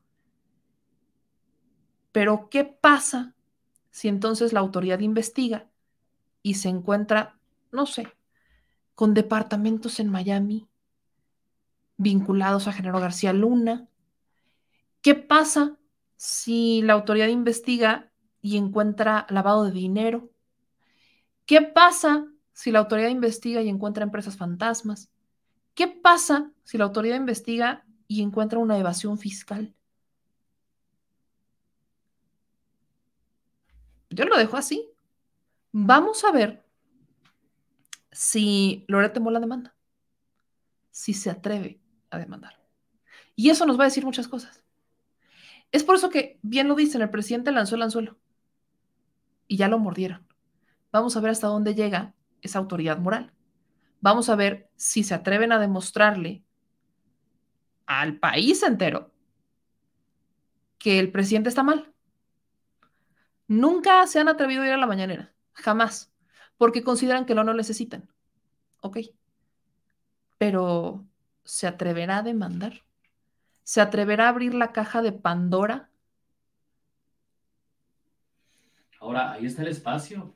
Si lo hizo, las puertas de los eh, de, de, la mañanera están abiertas para cualquier periodista y más. Ellos están acreditados, ellos. o sea, yo se lo he dicho, Lati no, Lati no está acreditado. Ah, sí, Lati no está acreditado sí, claro. y está esta reportera que es la que hace las investigaciones. Entonces, están acreditados, ¿por qué no van? ¿Por qué no van? Si el presidente cometió un delito al exhibir los datos de Lorete Mola, si el presidente lo hizo, que lo demande. Claro. Que lo demande. O sea, que lo demande. Y si lo demanda, ¿estará dispuesto a abrir la caja de Pandora o no? Esa es la prueba de fuego que nos tendrán que demostrar a todos nosotros. A ver, y ya vimos que funciona. En el tema de Aguascalientes, cuando tacharon de una investigación imprecisa la que hizo Julio Astillero, él fue a la mañanera. De San Luis Potosí. De San Luis Potosí, perdóname. Hizo su, su derecho de réplica y, no, y sucedió lo que tenía que suceder. Si el señor se siente agraviado, que vaya a la mañanera para estar en el mismo lugar. Que presente los datos, que, que presente los documentos, que lo fundamente. Yo le repito, la investigación por la casa del hijo de Andrés Manuel López Obrador estaba incompleta.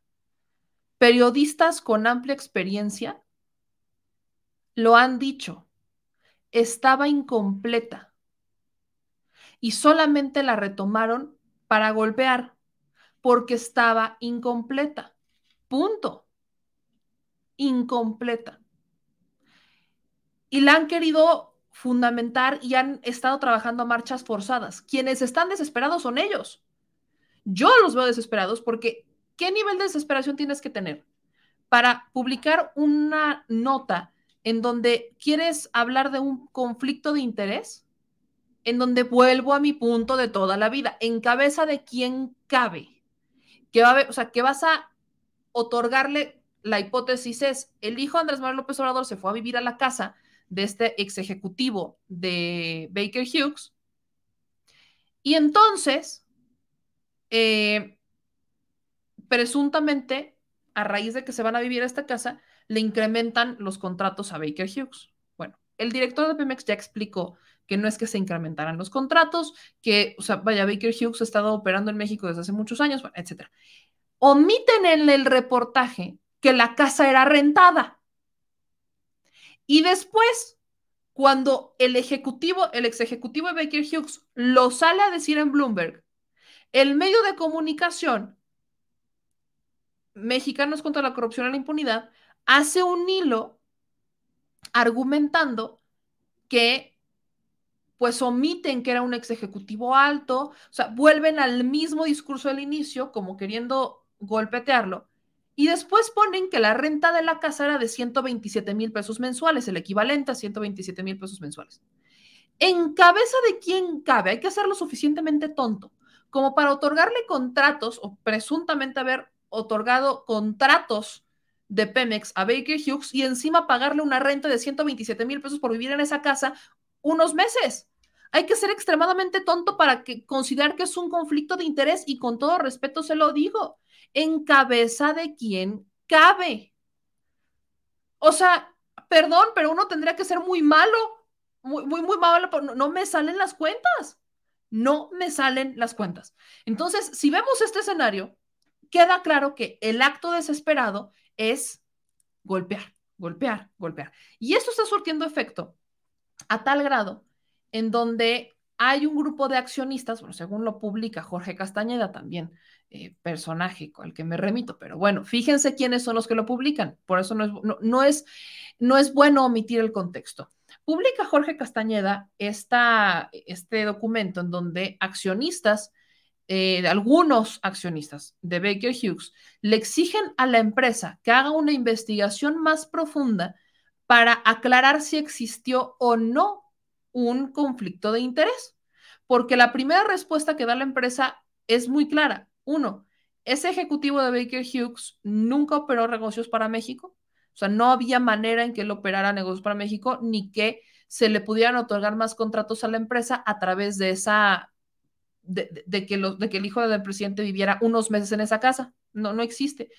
Y dos, este, la empresa dice, esa propiedad es privada, no es una propiedad de la empresa.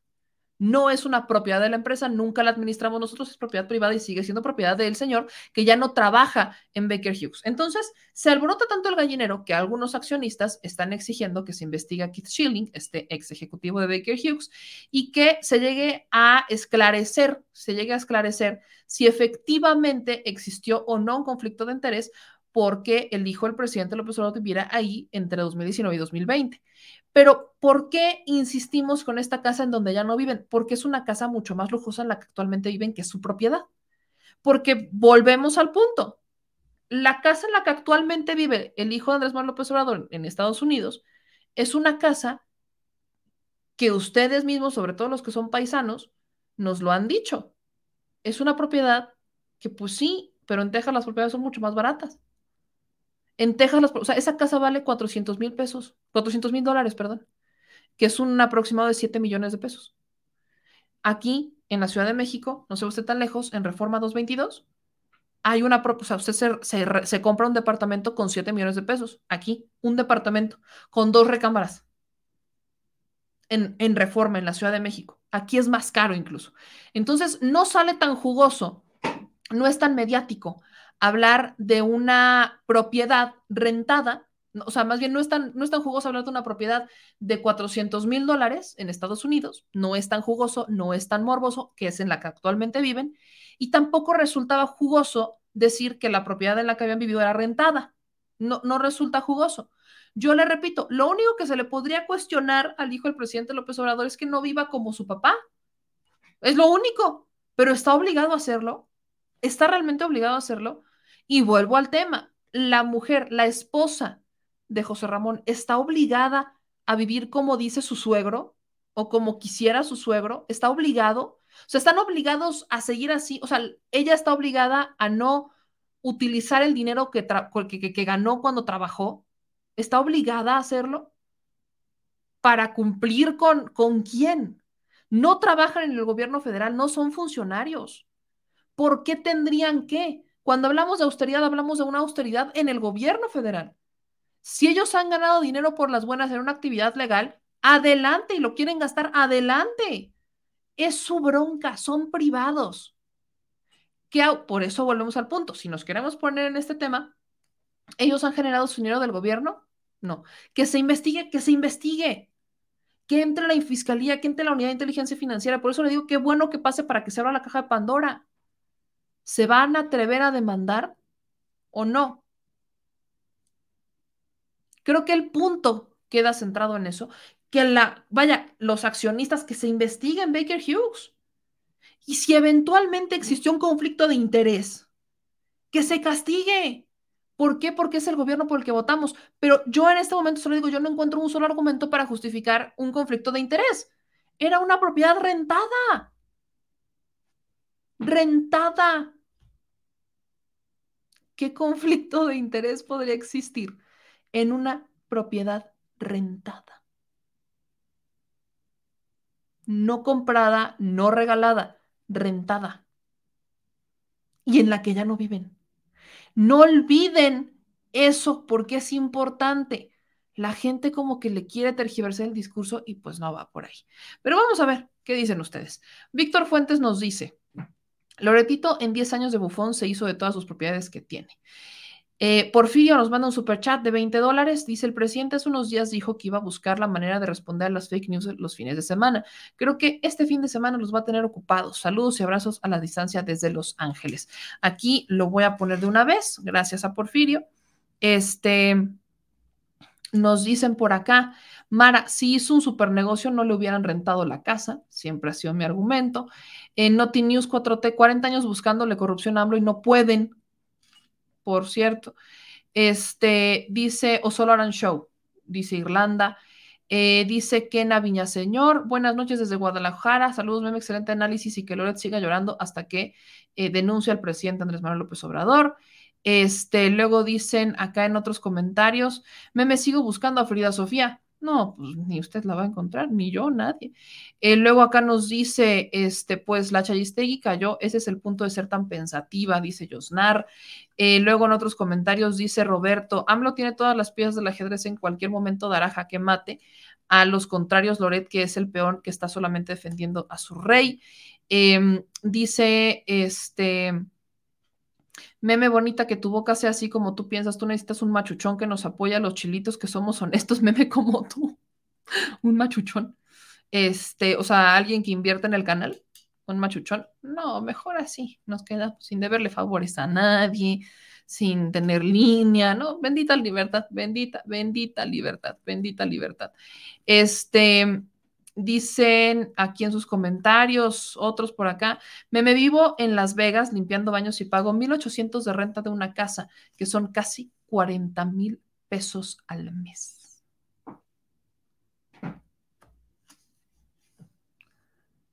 Eh, no sé. Luego nos dicen acá, meme, ¿por qué no vas a la mañana y das una cátedra de esa opinión, de esa opinión perfecta que haces? No, no es el lugar. No es el lugar cuando yo no soy yo, yo, yo, yo, yo, meme, yo, uh, yo no creo que la mañana sea un espacio para ir a dar una opinión. Yo, yo. Creo que la mañanera es un espacio para empujar el elefante reumático. Cada quien tiene un estilo, que cada quien desarrolle su estilo. Yo creo que es un espacio para ir a preguntar, para ir a poner temas, para elevar temas a nivel nacional, no para ir a dar una opinión. Para eso tenemos este espacio. Este, nos dicen acá también sus comentarios. Eh, no deja de ser una jugada maestra de AMLO a exhibir al exhibidor de Loretito. Hola, gracias por informar. Loretito va a decir que les sembraron delitos. Ahorita los va a sostener con que ya no les sirva. No sabemos qué le puede pasar y lo van a echar la culpa a AMLO, dice Francisco Calderón. Eh, leo acá en otros comentarios, dice Agustina, yo pago 2.100 de renta y es un departamento con solo dos recámaras y un baño.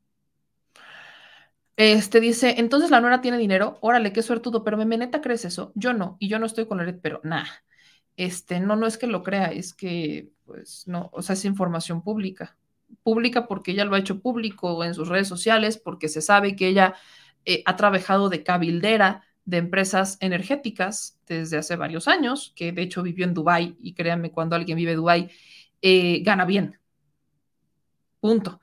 Si alguien vive en Dubái, gana bien, porque es caro. Porque es caro vivir en Dubái.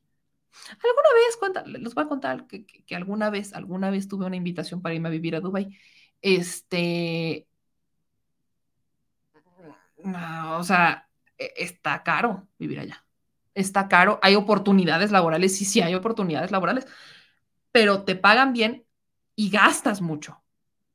Si alguien, alguien que vivió en Dubái 10 años, ¿usted cree que no tiene el recurso para pagar una renta de 120 mil pesos al mes. Ustedes saben si la esposa sigue trabajando o no. Vaya. Luego nos dicen aquí, me está fácil que Loretito presente su declaración de impuestos. No está, o sea, si la presenta, eso sí, pero no está obligado a hacerla pública. Eh, si Loret gana 38 millones al año, debió haber pagado este 15 millones de impuestos, como no los pagó el SAT, entrará a investigar. A ver, aquí me están pasando información. A ver, este, me dicen por acá que hay un space en este momento eh, que está encabezando Lorete Mola, ¿no? Que está encabezando un space, por fin, que inició hace, está Lili Telles. ¿Quieren, ¿Quieren entrar a escuchar el space? ¿Sí? ¿Sí lo quieren escuchar? A ver.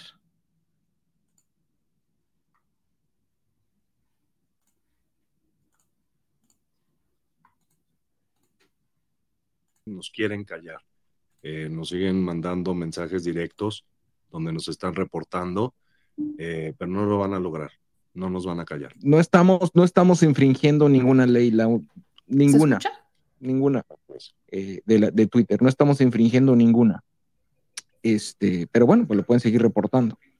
Este, hemos, hemos visto que hay, hay varias personas que nos gustaría que subieran y que nos están acompañando, Claudio, eh, está Claudio X, está eh, René Casados, está Jorge Triana, este, quienes, Bárbara Anderson, que quizá quieran, quieran eh, compartir alguna reflexión sobre lo que estamos, lo que estamos viviendo hoy en día, la amenaza a la libertad de expresión y, en particular, bueno, el caso de la violencia hacia, hacia los periodistas. Este, y, adelante, Mac. Ah, Claudio, ¿cómo estás? buenas noches. Hola, Claudio, buenas noches. ¿Qué tal? Muy buenas noches, este, queridos amigos.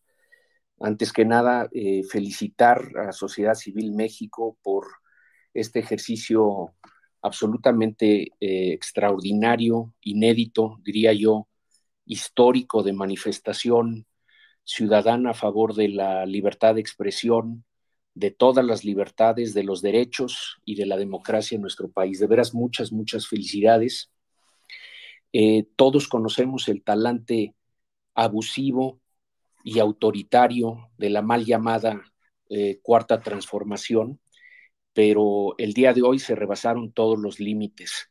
Es un nuevo ejemplo de un abuso craso de poder eh, que en este caso es inconstitucional, es ilegal, es totalmente fuera de cualquier consideración de ética no han podido desvirtuar la investigación que hicieron eh, latinos y mexicanos contra la corrupción en relación a la propiedad eh, que habitó el hijo del presidente en Houston y al no poder desvirtuarlo, pretenden desvirtuar a los investigadores, a Loretti, a Mexicanos contra la Corrupción y la Impunidad, porque esta investigación eh, pone en evidencia eh, lo falaz que es el discurso de austeridad, de supuesta honestidad y de supuesto combate a la corrupción eh, de la presente administración.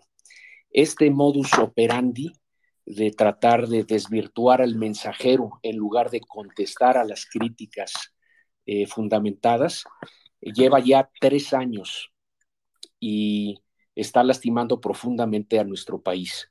y esto lo hacen como lo han comentado otros, en un país que es el más peligroso para hacer periodismo en este momento en todo el mundo, en donde han muerto decenas de periodistas durante este trienio y donde han perdido la vida seis periodistas este año. Entonces creo que hay que hablar eh, en solidaridad con Carlos, con Mexicanos contra la Corrupción y la Impunidad, con María Amparo Casar, con los periodistas eh, de la investigación eh, de mexicanos contra la corrupción, pero también hablar eh, a favor de todos los periodistas y de todas las voces críticas del país que ellos están tratando de acallar.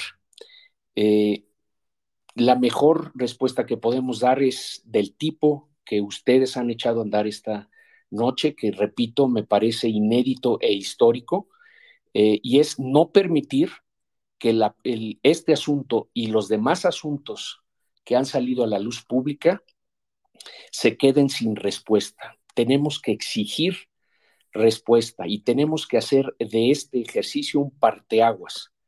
Eh, lo que toca es eh, no solo seguir atentos, sino estar más atentos que nunca En uh, Sí por México ya estamos preparando eh, una queja para presentarla ante la Comisión Nacional de Derechos Humanos y probablemente también ante la Comisión Interamericana de Derechos Humanos, porque sabemos que aquí la Comisión Nacional no está funcionando, pero simbólicamente lo tenemos que presentar y sería extraordinario que Sociedad Civil México eh, y todos los que nos escuchan se puedan sumar. Esperamos tenerla eh, lista en las próximas eh, horas y, repito, no podemos permitir que esto pase de una manera impune. los quiero felicitar nuevamente. me encanta lo que se está diciendo en el sentido de que hay que ir hasta donde tope, no hay que dejarse, hay que crecerse, eh, porque aquí se, tenemos que defender a como dé lugar la libertad, los derechos y la democracia en nuestra nación. Un fuerte abrazo, una gran felicitación al ejercicio, a todos los participantes y sigamos adelante. Claudio, Claudio, muchas gracias. Este, pues bueno, digo, teníamos el récord de asistencia cuando tuvimos el Space contigo, que se subieron cerca de dos mil y tantas personas, pero hoy, hoy sí ya se rompió ese récord. Entonces, este, eh, creo que, creo que, creo que eh, valía la pena la mención. Este, subió también eh, Denise, Denise Dresser, ¿cómo estás? Muy buenas noches. A ver si puedes abrir tu micrófono. no, no, sé si, si estás entrando desde tu teléfono, es el botón de la parte inferior izquierda.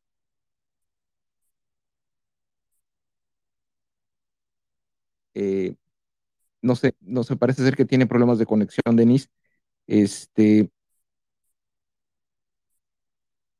Ah, aquí estoy. Ahí está, perfecto, ya estás. Ah, sí, hola, buenas noches a todos los que están escuchando. Y reitero lo que dije esta mañana y lo que escribí en Twitter esta mañana. Lo sucedido es aberrante. El presidente López Obrador expuso información confidencial sobre un ciudadano que no es funcionario y le pidió al SAT que lo verificara. Esto es un abuso de poder eh, esto es eh, eh, evidencia del uso faccioso de las instituciones, es la hipocresía de un gobierno que reserva información de verdadero interés público como lo ha hecho en los últimos tres años. Y como ya se ha discutido aquí, el presidente violó en vivo el artículo 16 de la Constitución, el Código Fiscal de la Federación y la Ley General de Protección de Datos Personales en vivo. Eh, me solidarizo con Carlos Loret y con todos los demás que hemos sido agredidos desde la mañanera. Hace unos meses, en una mañanera de tantas, el presidente no solo habló de mí, como suele hacer con frecuencia, también me difamó. Dijo textualmente, imagínense, Denise Dresser, completamente opositora, está hasta en Wikileaks. ¿Se acuerdan esos cables que se encontraron? Pues ella aparece ahí como informante de la Embajada de Estados Unidos en nuestra contra. Y así sin pruebas, sin recatos, sin escrúpulos, distorsionando información a conveniencia, el presidente de mi país me acusó de traición a mi patria. Mintió pero no solo mintió cualquier hombre, mintió un hombre con mucho más poder que yo, con mucho más poder que cualquier periodista, analista, comentarista o ciudadano. ¿Y cómo defenderse ante esto? Un hombre que tiene todas las instituciones del Estado a su disposición y, que incluso les da órdenes, como ordenó hoy al SAT en el caso de Carlos Loret tiene a sus órdenes a la UIF, la Fiscalía General de la República, y sí es un hombre popular, pero el presidente es un hombre abusivo. Y ese abuso no debe ser tolerado o normalizado, eh, debe ser detenido y denunciado. Y sí, mi nombre aparece en los cables de Wikileaks, pero también el de López Obrador y el de Rogelio Ramírez de la O y el de Marcelo Ebrard y de todos los que en algún momento hemos ido a la Embajada de Estados Unidos a reunirnos con algún miembro del cuerpo diplomático para hablar del contexto político del país y yo lo hice en 2006, hace más de 15 años. Pero el tema aquí no soy yo, el tema es Carlos Loret, pero también nos trasciende. El tema es la impunidad con la cual el presidente de México difama para desacreditar a sus críticos, miente para destruir la reputación de quienes opinan distinto, distorsiona para distraer la atención de los grandes problemas nacionales. Ese famoso diálogo circular, el derecho de réplica y el quién es quién en las mentiras se han convertido, como dice Carmen Aristegui, en el tribunal de la verdad, donde el presidente abusa desproporcionadamente del poder que tiene. Y el único recurso con el que cuentan los difamados es emitir comunicados desmintiendo lo dicho o escribir columnas como yo lo he intentado hacer, eh, asistir a las mañaneras donde el presidente ahora lo que hace es humillar a cualquiera que lo critique. Esas mañaneras que se han convertido en un circo romano donde el emperador alza o baja el pulgar para definir tu suerte. Hoy el atacado fue Carlos Loret eh, la semana que entra podría ser cualquiera de las personas que está escuchando esta noche, o cualquier ciudadano, o cualquier periodista, o cualquier mexicano con derechos que el presidente pisotea desde Palacio Nacional. Pues ahí está, ahí está lo que están diciendo. Ahora es Carmen, este, Denise Dresser. Eh, lo, bueno, digo, lo bueno de esto es que Denise Dresser termina aceptando que efectivamente, pues ella llegó a la embajada y ahí participó para dar contexto de lo que estaba viviendo en México. Si tomamos en cuenta que el contexto de la señora es eh, una guerra, un golpe, un golpe de Estado que pues no existió, no me puedo imaginar qué tipo de contexto le había dado la embajada. Y esa señora es maestra en el ITAM. Entonces, vaya, definitivamente está para llorar. Pero fíjese qué interesante, fíjese qué interesante. ¿A quiénes tenemos ahí? A los conservadores de este país. Es como un Ku Klux Klan mexicano. Ahí los tenemos. Y viendo decía el productor mientras estábamos escuchando esto, eh, qué interesante que para defender a Loret de Mola hacen toda esta logística. Spaces en Twitter y organizadísimos y todo esto. Pero ¿Lo, hicieron por alguno de los periodistas que han asesinado últimamente? O, ellos no, no van a hablar de ellos. Fíjense cómo utilizan esta bandera de México es el país más peligroso para ejercer el periodismo, pero no han dado voz a las familias, pero no se han solidarizado, pero no hicieron una movilización similar con los periodistas asesinados. Ni de hoy ni de ayer, ni de hace años. No lo hicieron. Solamente se cuelgan de sus muertes. Eso no es bajo, lo que le sigue. O sea, se están colgando de los asesinatos de periodistas que van a las calles, que hacen la chamba y que los nutren de información para que ellos puedan sentarse en una cámara muy bonitos y hablar. Porque eso es lo que pasa. Con ellos no organizaron esta defensa, no dijeron todos somos Lourdes, no dijeron, no, no, no, no, no, no, no lo hicieron, pero sí con Loret Mola. Y eso es lo que siempre he criticado, porque cuando vemos a estos, es que el periodismo está en riesgo. Loret de Mola no es periodista, señores. Dicen que yo no soy periodista, el señor tampoco. Dicen que para ser periodista hay que estudiarlo, el señor no estudió periodismo, yo tampoco. Entonces, ¿cómo? A las mismas nos vamos. Hoy el señor es youtuber también. A él no le van a menospreciar por ser youtuber porque estuvo muchos años en televisión. Ok, muy interesante. Yo estuve un año y medio en televisión y radio. Menos, pues sí, porque ya no había dinero, ¿verdad? Pero, órale. Pero ¿qué hay del periodista que asesinan, que está en las calles, que se parte el lomo? ¿Qué hay de él? ¿Por qué no organizaron un space para pedir justicia por ellos que están, que ellos sí son víctimas. ¿Qué hay? Ahí sí cambia el discurso, ¿no? Me hubiera encantado que en vez de utilizar sus muertes para enalbolar su discurso, realmente hubieran buscado justicia y se hubieran solidarizado con el medio. Me hubiera encantado. Pero eso no pasa. Eso no pasa. Entonces, este es un debate que va a seguir. Yo le repito, eh, yo desde mi perspectiva creo que el presidente eh, creo que le dio herramientas a la oposición para hacer todo esto. Lo veo como una estrategia para sacarlos de la ratonera. Lo veo como una estrategia para hacer eso, que obviamente eleva el debate. Eleva, por supuesto, el debate a otro nivel y los termina exhibiendo. Pero al final, vuelvo a mi punto. Si el presidente efectivamente cometió algún delito y Loret de Mola quiere denunciar, que lo haga. Quiero ver si se atreve. Ya habían dicho, ¿no? Que según me, decían en el inicio que Riva Palacio había hablado y también le había hablado que iban a, a, explorar la vía legal.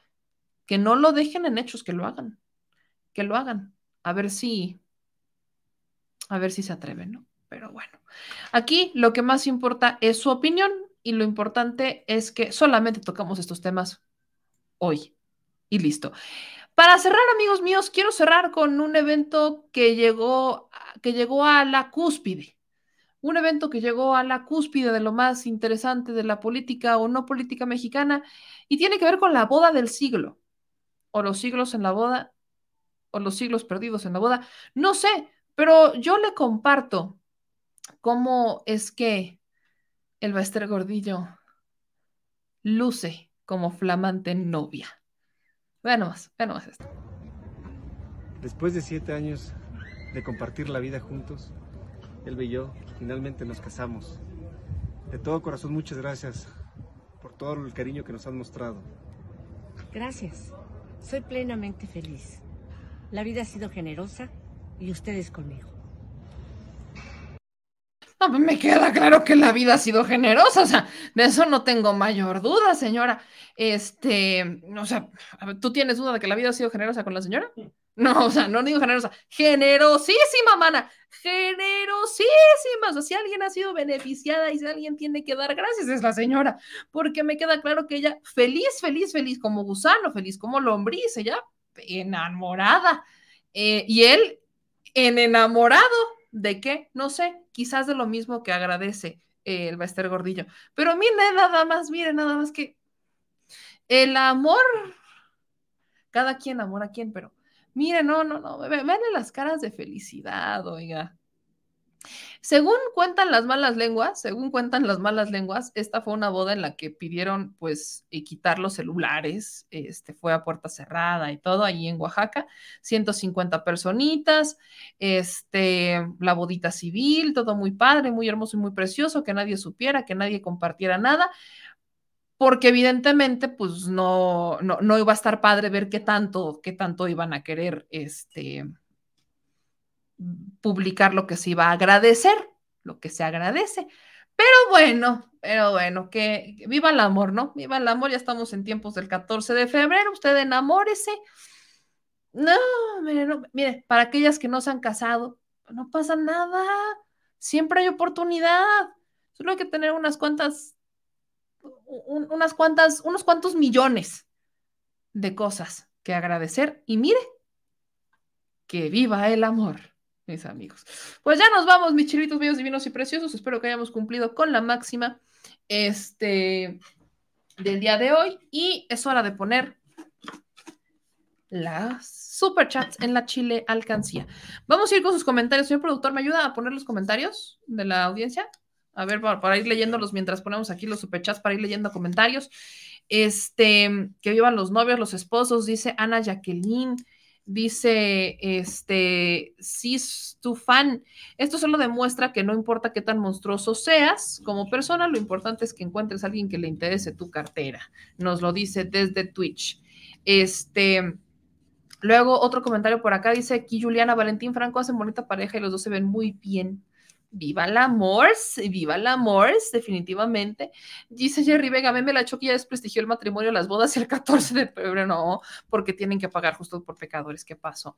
Este, luego nos dicen por acá en otros comentarios, nos dice Daniela Sugar Momia y el atolondrado. Ah, bendito sea. Luego nos dicen, este, Gerardo Echeverría nos manda 5 dólares, pues ahorita los anotamos de una vez. Ahora aquí nos dice Víctor MX, nunca me lees, como de que no, Víctor, ya te leí, mi querido Víctor MX. Este abogado vendió bien, pues no sabría decirte, mi hermano. Tienes razón, la secretaria mencionó que se iba a pagar retroactivo y resulta que siempre no, dice Luis Orozco. ¿De qué hablamos en particular? Si me lo pueden poner completo, se los voy a agradecer mucho. Víctor, gracias meme por tu información, buen fin de semana. Luego nos dicen aquí en otros comentarios, este... me llamé, hay que regalarle un auto pero de formal prisión, ya lo tuvo, mano, y salió. Pues, ¿qué te digo? Este, Natividad dice, la guajolota quiso pollito y le dieron pollito. Agarramos los cinco del super chat que nos mandó mis querido Gerardo Echeverría para ponerlos de una vez en la chile alcancía. También a Marino Vallejo que nos mandó este 50 horas de super chat. Muchísimas gracias a nuestro querido Marino. Aquí estamos poniendo todos los super chats que nos están llegando para rellenar nuestra alcancía. Dice Marc Almi, no solo la vida ha sido generosa con ella, hemos sido los maestros y nuestras cuotas sindicales. Su inteligencia le permitió triangular los dineros. Por eso les agradecí a ustedes. O sea, ¿a quién le va a agradecer? Ulises Albelindo dice, pues el novio no se ve muy feliz, según yo, se le ve una risa forzada, una postura tensa y voz muy tenue. Bueno, si así es esto. ¿Cómo no va a estar feliz? Tiene resuelta media vida. Este, Palemón González nos manda 5 dólares de super chat. Aquí anda nuestro querido Palemón, muchas gracias. Este dice, Proadiza, ahí está, el amor es ciego y no tiene edad. Prisi Hernández no tiene edad, ¿verdad que el amor no tiene edad, señor productor? Es correcto, 40 y 20, o 1080 y 30, no sé. No lo que diga la no, 1080 y 30, ¿qué, ¿cuál es el problema? Héctor eh, Valdés nos manda también 5 de superchat, dice, siempre hay un roto para descosido y una media sucia para un pie podrido. Grandes frases que se a la inmortalidad, mi querido Héctor. Este, aquí ponemos tu superchat de una vez. Dice, si el amor, el dinero es ciego y la locura siempre lo acompaña. Viva el amor, oigan, viva el amor. Viva el amor. Dicen aquí em, en sus comentarios también por aquí abajito. AMLO por fin exhibió a Loret Montajes, corazón de poeta. Hay personas que les gustan las antigüedades. Bernardino Ortega nos manda otro superchat de dos dólares. Dice, la oposición está logrando el objetivo, distraer, dice Bernardino. Por eso es el último tema que tocamos, mi querido Bernardino, para poder hacer el análisis y contribuir al debate, pero pues teníamos que empezar con temas mucho más importantes que eran como los de Calderón, el tema de Genaro García Luna, etcétera. Eh, dice eh, Vicente Serrano, no invitaron a Cuadri porque es de los estados que quiere desaparecer. Nos dicen por acá. Este, dice Lenin Campos, encontró su colágeno. ¿Qué hubo? Eh, dice Luis Robles, me hay que pedir que se den espacios a los canales 11, 11, 14 y 22 para contrarrestar a los chayoteros. Eh, luego dice Alfredo, la vida de más del siglo, más de 70 y más de 30 suman más de 100 años, dice Alfredo. Luego, solicito mujer adinerada, soy cariñoso. ¿Eres cariñoso y das mucho amor? Luego dice, eh, bonito maquillaje de los novios, dice Villento Sediento. Luego, Israel, ¿cuál avisas? A nadie le interesaba y a nadie le sigue interesando, no te olvides. Pobre vato, eh, la que se metió, ¿acaso sabrá que cuando anda con whiskachos la Chucky le gusta que... No, que ay, no, qué comentario. Eh, dice Ismael, con todo respeto, eres una chava, muchas gracias, Ismael. No, dice, ¿qué respuestita está, qué respuestita está el Wester después de lo enfermita que se puso en la cárcel? Yo siempre he tenido una teoría. Este, no es que estuviera enferma, es que su piel tenía una enfermedad y tenían que hacerle unas cuantas intervenciones quirúrgicas en el hospital. No quiere decir que ella estuviera delicada de salud, que se pudiera morir, sino su piel porque se acordarán que cuando salió de prisión, hombre, ella en divina, ella en perra, en perra empoderada. Luego aquí Felipe nos manda otro super chat de 5 dólares y dice, diría el presidente, la nota es la nota, la nota es la nota. Muchas gracias a Felipe que nos manda otro super chat de 5 dólares. Este, acá arribita nos dicen en otros comentarios, por muchos millones vale la pena pues no sabría decirles. Carlos Almeida, creo que el novio y te agradecerá eso. Luego nos dicen por acá, eh, total y completo apoyo a nuestro presidente, seguirán golpeándole para querer doblarlo por la reforma eléctrica. Este sigue siendo más guapa la Chucky, dice Gabriel Sánchez. El Bello y la Bestia, o al revés. Mientras no sea menor de edad, viva el amor. Es correcto. Mientras no, sea, mientras no sea menor de edad, viva todo lo que usted quiera. Este, nos dicen acá en otros comentarios, por aquí arriba, no meme, no, no, no, pues no.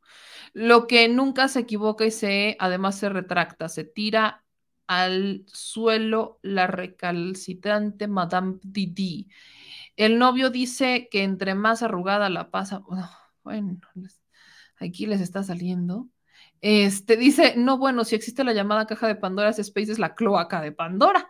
Estoy de acuerdo. Eh, soy testigo de hace más de 30 años que siempre le han gustado a los niños, dice Carlos Sánchez Tello. ¿Qué le sabes, Carlos? ¿Qué le sabes?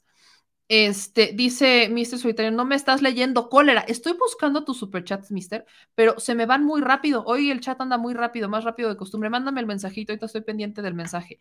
Y aquí ponemos tu superchat de 5 dólares, que es el segundo que veo hoy que nos llega, mi querido Mister. Este dice, más generosa con su marido. Luego nos dicen por acá, Rafael nos manda un super chat de 50 pesos. Dice, me acabo de recibir varias, herencias. ¿Te animas? No, a veces estoy bien. Muchas gracias. Este, si me motiva el dinero, sería como un Loret de mola. Entonces, bueno, este, yo así estoy muy bien. Fíjese, ¿para qué, para qué, para qué buscarlo afuera si lo puede generar uno? No, yo soy mi propia sugar mommy. Estoy bien y soy mommy. Mm, sugar, pues, de vez en cuando. Este, nos dicen por acá en otro comentario. Este, Linda noche, feliz fin de semana, señorita Meme. Hoy la guerra se desató y hoy es una guerra de conciencia. La verdad dará la razón a nuestros actos y en la noticia del millón nunca habrá una pareja perfecta. Y el amor, el amar es la clave que mueve al mundo y al universo. En el camino existirá nuestro juicio y pagaremos los que tenemos que pagar. ¡Vámonos! Andan, andamos, andamos inspirados inspirados, oiga. Este, luego nos dicen por acá en otros comentarios, este, eres la mejor, viva el amor, viva el amor, viva puro amor. Dice Margarita, el tema aquí es que todos pueden hablar mal, difamar y mentir y distorsionar todo lo que se refiere a la 4T, pero cuando AMLO ejerce su derecho de réplica, entonces todos se quejan. Eh, Bernardino Ortega nos manda otro superchat de dos dólares, dice, solo un inteligente planea bien su futuro. Me queda claro que tontos no son, ¿verdad? Bernardino, muchas gracias por los otros superchats que nos han mandado, por esto también. Este, luego acá, Meme, te mandé dos superchats, pero no se mandó, dice Elvia Gómez. Ahorita los reviso. Al final, cuando termina la transmisión, ya podemos conectarnos y poder, ya podemos ver quiénes han mandado superchats y también verificamos si no se nos fue uno por ahí o no. Este, Marino Vallejo nos mandó otro superchat de 50 dólares. Dice, me manda saludos a mi hermano Armando Alcalá, profesor de matemáticas en una universidad de Guajuapan de León, Oaxaca. Un abrazo a Armando Alcalá, que es profesor de matemáticas. Oiga, ayúdeme con unas tareas de matemáticas, ¿no? Porque la neta a mí las matemáticas no se me dan. ¿Para qué les miento? ¿Para qué les voy a mentir? No les voy a mentir, ¿verdad? Entonces, este, ahorita que regresemos a la universidad, pues se les va a agradecer mucho. Yo veo que aquí hay muchos, muchos maestros que seguro me podrán ayudar con eso. Elvia Gómez, salúdame. Elvia Gómez, te mando un saludo, mi querida Elvia Gómez. Muchas gracias por tu super chat de 5 dólares, de verdad. Gracias por todo el apoyo. Creo que más rápido que nunca. Ya, ya quieren que nos vayamos, ¿verdad? Ya los vi, ya los vi. Este, Rigoberto Elizarraz nos manda 50 dólares super chat. Saludos desde Norwalk, California, meme. Muchas gracias. Pues muchas gracias a todos ustedes por conectarse con nosotros, por compartir en este viernesito, mi querido Rigoberto, a toda la banda que nos ve. De verdad, mil gracias. Aquí andamos anotando todo esto. Este, dice UDM oficial. Como veo que todos saben, sobre este tema, creo que sí se podrá aplicar la Fuerza Federal al 100, ya que todos saben la verdad. Mister Solitario Ángel nos manda 5 de superchat otra vez. Dice, meme, no es justo que ahora se rasgan las vestiduras cuando antes lo necesitábamos. ¿Dónde estaban? Dice Mister Solitario Ángel. Pues lo que yo pregunto, ¿en dónde estaban cuando la gente necesitaba de verdad? Y fíjense, quiero compartirles, yo saben que, que siempre les comparto un poquito de todo esto. Eh, el día de hoy me buscaron para un estudio, por eso no hubo detrás de la mañanera, porque se empalmaron los horarios de, el de esta entrevista en la que participé, en donde están haciendo una investigación que va a tener, o sea, se va a publicar en un texto académico, en donde buscaron a distintos periodistas, youtubers y demás, para poder establecer cómo ha funcionado este fenómeno de los youtubers de izquierda, eh, qué es lo que está pasando en los medios de comunicación. Y una de las preguntas que me hacían era que a qué le atribuía, por ejemplo, el que hoy los youtubers, o sea, youtubers de izquierda, pues tuvieran este auge. Y yo le decía a la audiencia, porque los tiempos, los, los, tiempos son perfectos. El presidente Andrés Manuel López Obrador utilizó las redes sociales para informar, pero la gente ya venía con un hartazgo de saber cosas y que los medios de comunicación no las publicaran, que no los escucharan, que no los tomaran en cuenta. Y hoy lo que estamos viendo es un gran fenómeno de personas que están eh, que, perdieron la confianza en los medios de comunicación porque se dieron cuenta que les ocultaban la verdad. Y hoy en las redes sociales tenemos un margen amplio, una libertad, podemos, o sea, hoy el financiamiento y un modelo de negocios, por supuesto, y es un modelo de negocios válido porque al final no hay nada ilegal acá, y se está cumpliendo con un propósito y con una chamba que han querido desprestigiar a aquellos que pertenecen a los medios tradicionales porque de alguna u otra manera se sienten como los poderosos o como los privilegiados o como los únicos que tenían la capacidad de ponerse frente a un micrófono y se sentían como una clase muy privilegiada y vieron que no es así. Nunca podemos alejarnos de las audiencias y creo que ese ha sido uno de los grandes, más grandes errores que se han cometido desde los medios tradicionales. Ojalá, porque todavía tienen mucha influencia, rectifiquen en el camino, ojalá se pueda llegar a ese punto.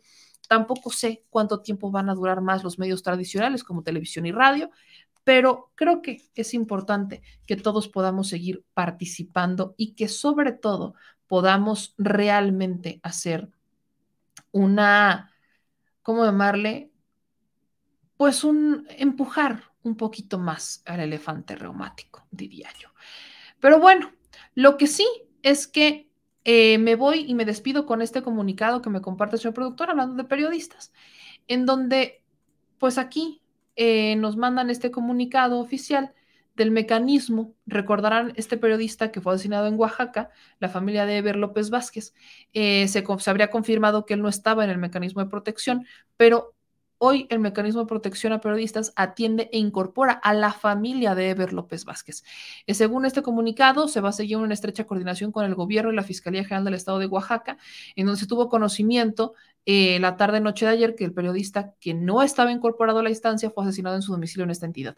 Según la información oficial de la Fiscalía General del Estado de Oaxaca, dos personas que probablemente participaban en los hechos fueron detenidas por la Policía Municipal de Salina Cruz y se, se les confiscó un arma de fuego. El mecanismo de protección seguirá en estrecha coordinación con el gobierno y la Fiscalía General del Estado. Yo lo que pregunto es, ¿por qué no estaba incorporado el mecanismo? Si existía esta amenaza, ¿por qué no estaba incorporado? Recuerden que las decisiones las toma una junta de gobierno en el mecanismo y que ellos deciden qué medidas te van a dar para protegerte. Ellos deciden si este si la persona o el periodista está sufriendo un riesgo, cuál es el grado de riesgo, te hacen una entrevista, te hacen varias preguntas, ellos deciden si estás o no, qué tan expuesto o no estás y yo creo que muchas veces se han equivocado en las decisiones que han tomado. Entonces, espero que el mecanismo se transforme, porque si de algo estamos cansados es de tener gente asesinada. No importa qué se dedique, hablamos de gente asesinada. Pero bueno, yo con esta me despido. Yo con esta me despido. Gracias a todos por vernos y por escucharnos. Gracias a todos por andar acá. Eh, por ahí nos dicen que al terminar se van al canal del profe Rey. Sigan a todos los youtubers, sigan a todos, infórmense y escuchen absolutamente todo lo que usted vea. Escúchelo. ¿Por qué? Porque así se va a generar un criterio propio y esa es una chamba que definitivamente no le gusta al político tradicional. Nosotros nos vemos el lunes, no se les olvide que aquí seguiremos, así que denle like, suscríbanse y activen la campanita, manitas arriba a toda la familia y toda la banda que nos ve y nos escucha. También acuérdense que este programa se, se convierte en podcast y usted lo va a poder escuchar en Spotify y en Apple Podcast para que también haga sus, este, listas de reproducción y digan, este es el que más me gusta y guárdenlos, compártanselos a sus amigos. Eh, empecemos a armar una comunidad informada en donde todos ustedes tienen una voz. Así que bienvenidos sean a este espacio en donde decimos las cosas al chile. A mí me siguen en todas las ventas de mis redes sociales como arroba sea. Al señor productor lo estamos moviendo para ver si ya se anima a hacer TikToks. Vea, señor productor, que ayer lo intentaste. Ayer, ayer hiciste una prueba, ayer hiciste una prueba de TikTok. Como que ya estamos milenializando al producer me siento muy orgullosa. Me siento muy orgullosa de la milenialización del producer. Milenializando a la banda. Pero eso no lo voy a subir. No, señor productor, se, me chivea, oígame. Así, ah. así, o sea, señor productor. ¿De qué hablamos, señor productor? TikTok que te hice ayer. Mm, ay, ¿Me voy a chivear yo o tú?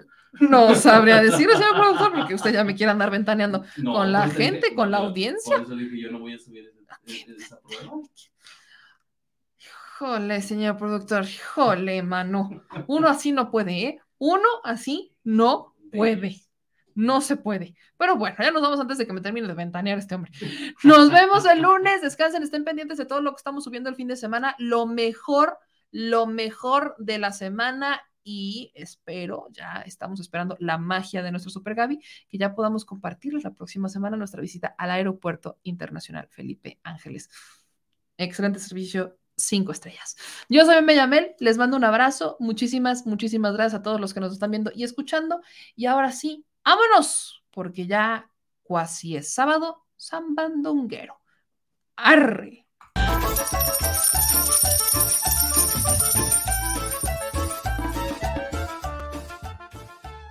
Al Chile.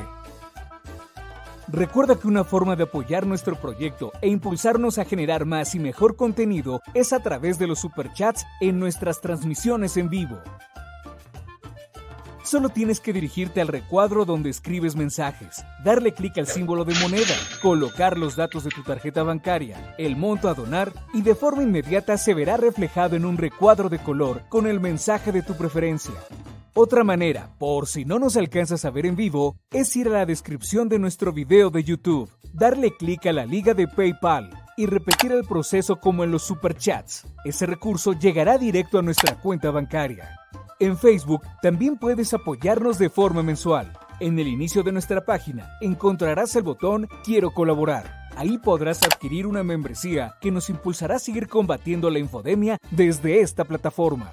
Y si eres de los que no confía en la tecnología, puedes hacer un depósito o transferencia a nuestro número de tarjeta Banamex, desde cualquier establecimiento, banco y hasta tu aplicación móvil. Anótalo. El número es 4766-8415-9203-0897. Recuerda, esto es completamente voluntario y es una forma de apoyar e involucrarte más con este proyecto independiente. Hazlo tuyo y comparte.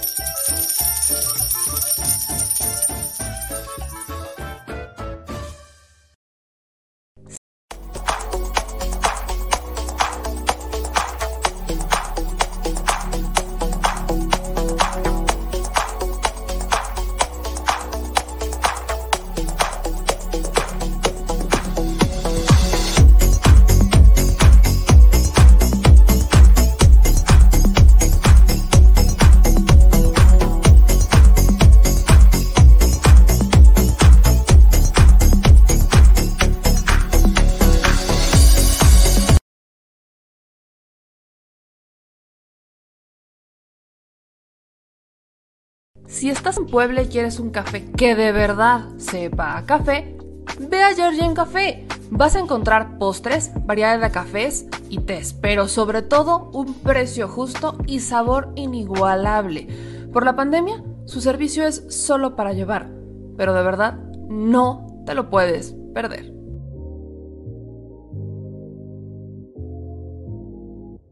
Al Chile, la indiferencia es el peor enemigo de todos y más de los animales. Los últimos datos del INEGI señalan que en México existen cerca de 18 millones de perros y alrededor del 70% viven en las calles, es decir, casi 13 millones han sido abandonados, extraviados o nacieron en las calles. Esto posiciona a México como el primer país de América Latina con mayor índice de perros abandonados y también con mayor indiferencia al tema. El abandono es un fenómeno que afecta a perros y gatos de todo tipo, no entiende de edades o de razas. El 20% de perros y el 11% de gatos abandonados son de pura raza, mientras que el resto son mestizos. Por otro lado, la mayoría de perros y gatos llegan al refugio en la edad adulta, aunque también son recogidos cachorros y animales de edad avanzada. El maltrato animal también está presente y nuestro país aún está en pañales, pese a que se está comenzando a legislar para crear sanciones más severas a quienes cometan ese tipo de delitos. Por eso es importante la participación ciudadana y pedimos tu ayuda. Es hora de dejar de callar y ayudar a darles voz a quienes siempre están ahí para darnos una patita. Educar, esterilizar, identificar, reflexionar y adoptar es básico para revertir la tendencia pero si tú no tienes la posibilidad de adoptar o rescatar, ayuda a diferentes organizaciones que ya lo hacen. Angelitos peludos.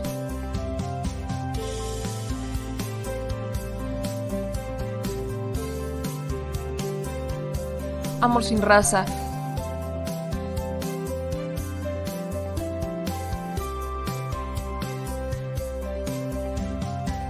Frida Puebla.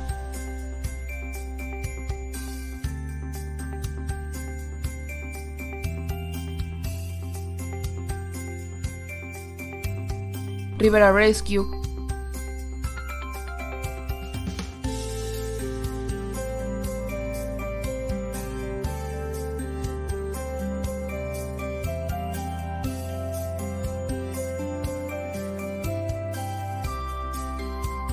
Voz Animal MX,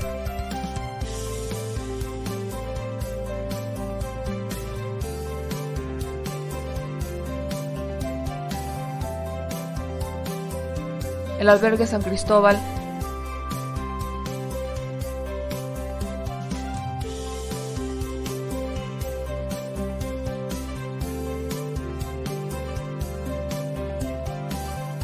Fundación Toby.